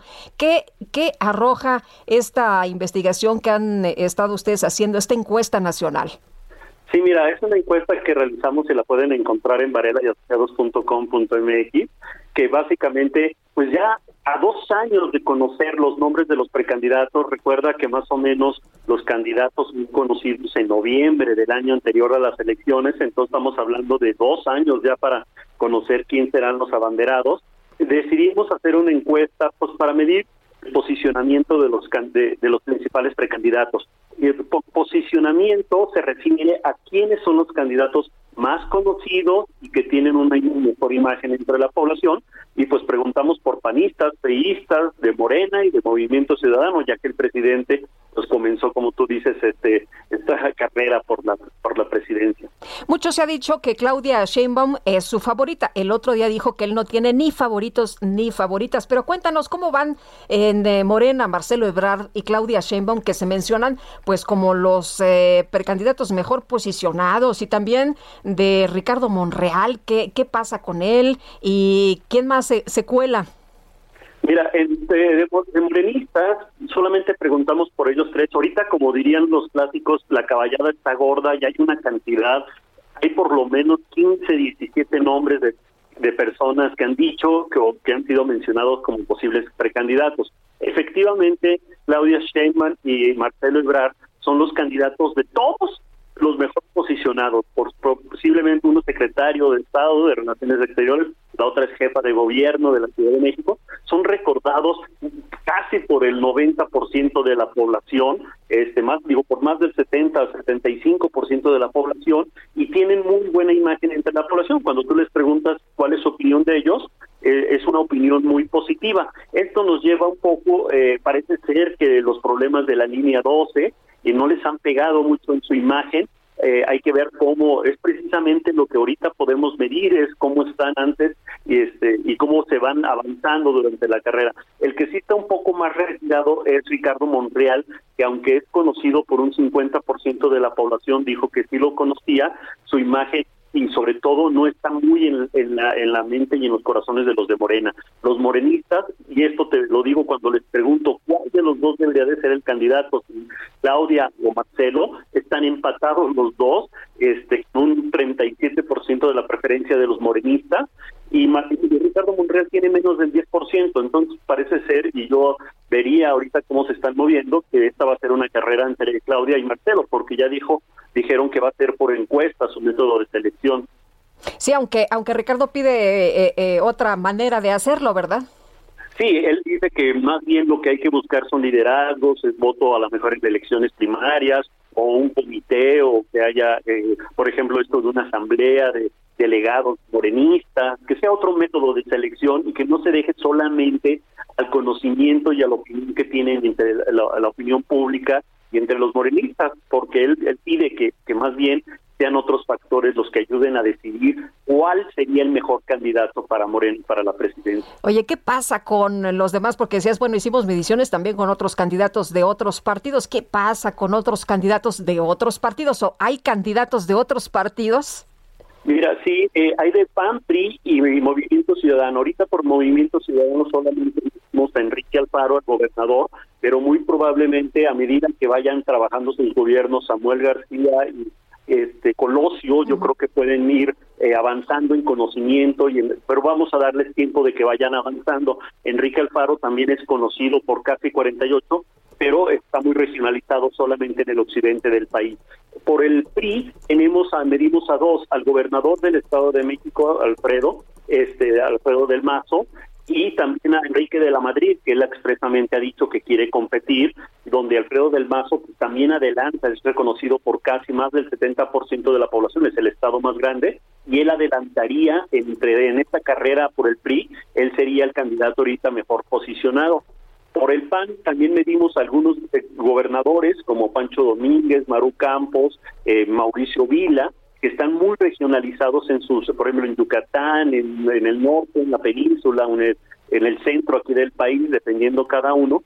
Y también preguntamos por Margarita Zavala y Ricardo Anaya, que ellos sí son ampliamente conocidos, ya estuvieron en campañas presidenciales por la población, eh, Anaya goza ahorita buena imagen, sí la goza entre los panistas, pero no entre toda la población por los problemas que trae con legales. Y Margarita también es ampliamente conocida y tiene buena imagen. Entre los panistas, el que más les gustaría en estos momentos es Ricardo Anaya. Casi 37% de los panistas dijo que ellos preferirían que Ricardo Anaya y Margarita sería la segundo lugar con un 27%. Y eh, estos serían los candidatos de los otros partidos. Muy bien. Pues interesante cómo se está moviendo esto, Carlos. Muchas gracias, como siempre, por platicar con nosotros. Buen día. Muchas gracias, Lupita, el Auditorio. Y pues este son dos años de que esto se va a estar moviendo y vamos a estar procurando darle seguimiento. Pues te vamos, a, te vamos, a, agradecer que nos vayas dando la información. Hasta luego, buenos días. Buenos días, muchas gracias. Hasta luego. Y vámonos rapidísimo con un resumen de lo más importante. Bueno, desde Palacio Nacional, el presidente López Obrador denunció que el INE no informa a los ciudadanos sobre el proceso de revocación de mandato. Aseguró que de manera surrealista los conservadores ahora no quieren la consulta. Los conservadores no quieren la consulta. Venían diciendo que querían que yo me fuera. ¿Se acuerdan de un movimiento que se llamaba bueno, y por otro lado, el presidente aseguró que la inmensa mayoría de los empresarios se van a beneficiar con la nueva reforma constitucional en materia de electricidad. En este espacio, el vocero de la Fiscalía General de la Ciudad de México, Ulises Lara, indicó que el caso del desplome de la línea 12 del metro podría resolverse con un acuerdo reparatorio. Las visitas de levantamiento e inspección del tramo colapsado permitieron observar, entre otros errores de construcción y diseño, lo siguiente. Los pernos de cortante se unen que unen la losa de concreto con las vigas metálicas fueron mal colocados. Se encontró que en los tramos en donde se desprendieron las losas de concreto de las vigas La totalidad de los pernos fue instalada deficientemente. El sitio Flight Radar 24 confirmó que este viernes el avión presidencial salió del Aeropuerto Internacional de la Ciudad de México y sobrevoló el Golfo de México. Esto es como parte del mantenimiento de la aeronave. El Senado aprobó la creación de la Medalla de Honor Armada de México para reconocer a los mexicanos que se hayan distinguido por sus méritos académicos, profesionales o cívicos. Y Pedro Centeno, el director de Laboratorios de Biológicos y Reactivos de México, Virmex, anunció la firma de un acuerdo con el Fondo Ruso de Inversión Directa para comenzar a envasar en nuestro país la vacuna contra el COVID-19 Sputnik V. En Italia este jueves entró en vigor el uso del pase verde con el que los ciudadanos deben demostrar que ya completaron su esquema de vacunación contra COVID-19. Este documento será necesario para ingresar a los centros de trabajo. El gobierno de Líbano confirmó un saldo de seis personas muertas y decenas de heridos por un enfrentamiento armado registrado durante una protesta por la explosión en el puerto de Beirut.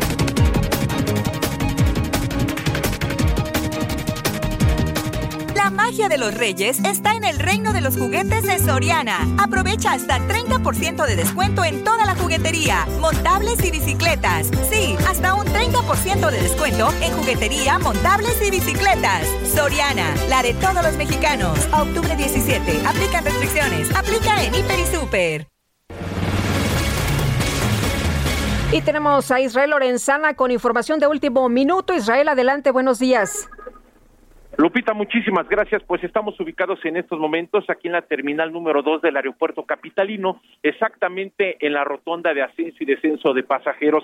Fíjate que se registró una situación, una balacera a las afueras de esta terminal aérea sobre el eje 1 norte en su tramo Fuerza Aérea, y es que dos sujetos que venían a bordo de una motocicleta se le emparejaron a una camioneta de lujo en color negra y comenzaron a dispararles la camioneta Lupita presenta dos disparos del lado derecho y en el cristal delantero tiene cuatro disparos. Y es que las versiones, las primeras versiones señalan que estos dos sujetos comenzaron a dispararle, la camioneta los arrolló y uno de ellos quedó exactamente en el cofre de esta camioneta y continuaba disparando. Finalmente quedaron tirados sobre el eje 1 norte en su tramo Fuerza Aérea. La camioneta tuvo que entrar de emergencia hasta la zona del aeropuerto donde fue auxiliada por los elementos policíacos. Una ambulancia llegó hasta este punto, trasladó a los dos tripulantes de la camioneta de lujo en color negra a un hospital al sur de la capital. Uno de ellos llevaba un disparo en la pierna y el otro en la mano no pues eh, ponen en riesgo su vida, fueron trasladados ya a bordo de la ambulancia,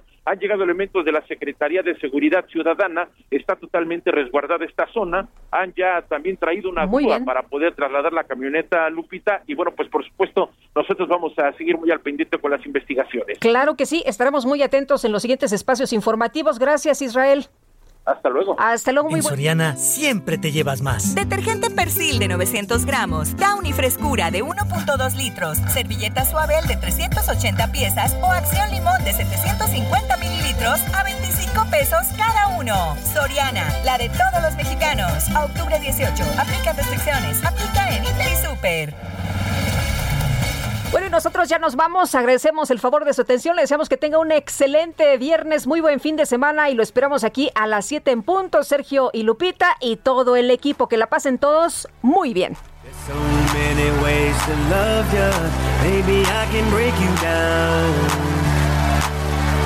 There's so many ways to love ya. Got me like, oh my God, so. Heraldo Media Group presentó Sergio Sarmiento y Lupita Juárez por El Heraldo Radio.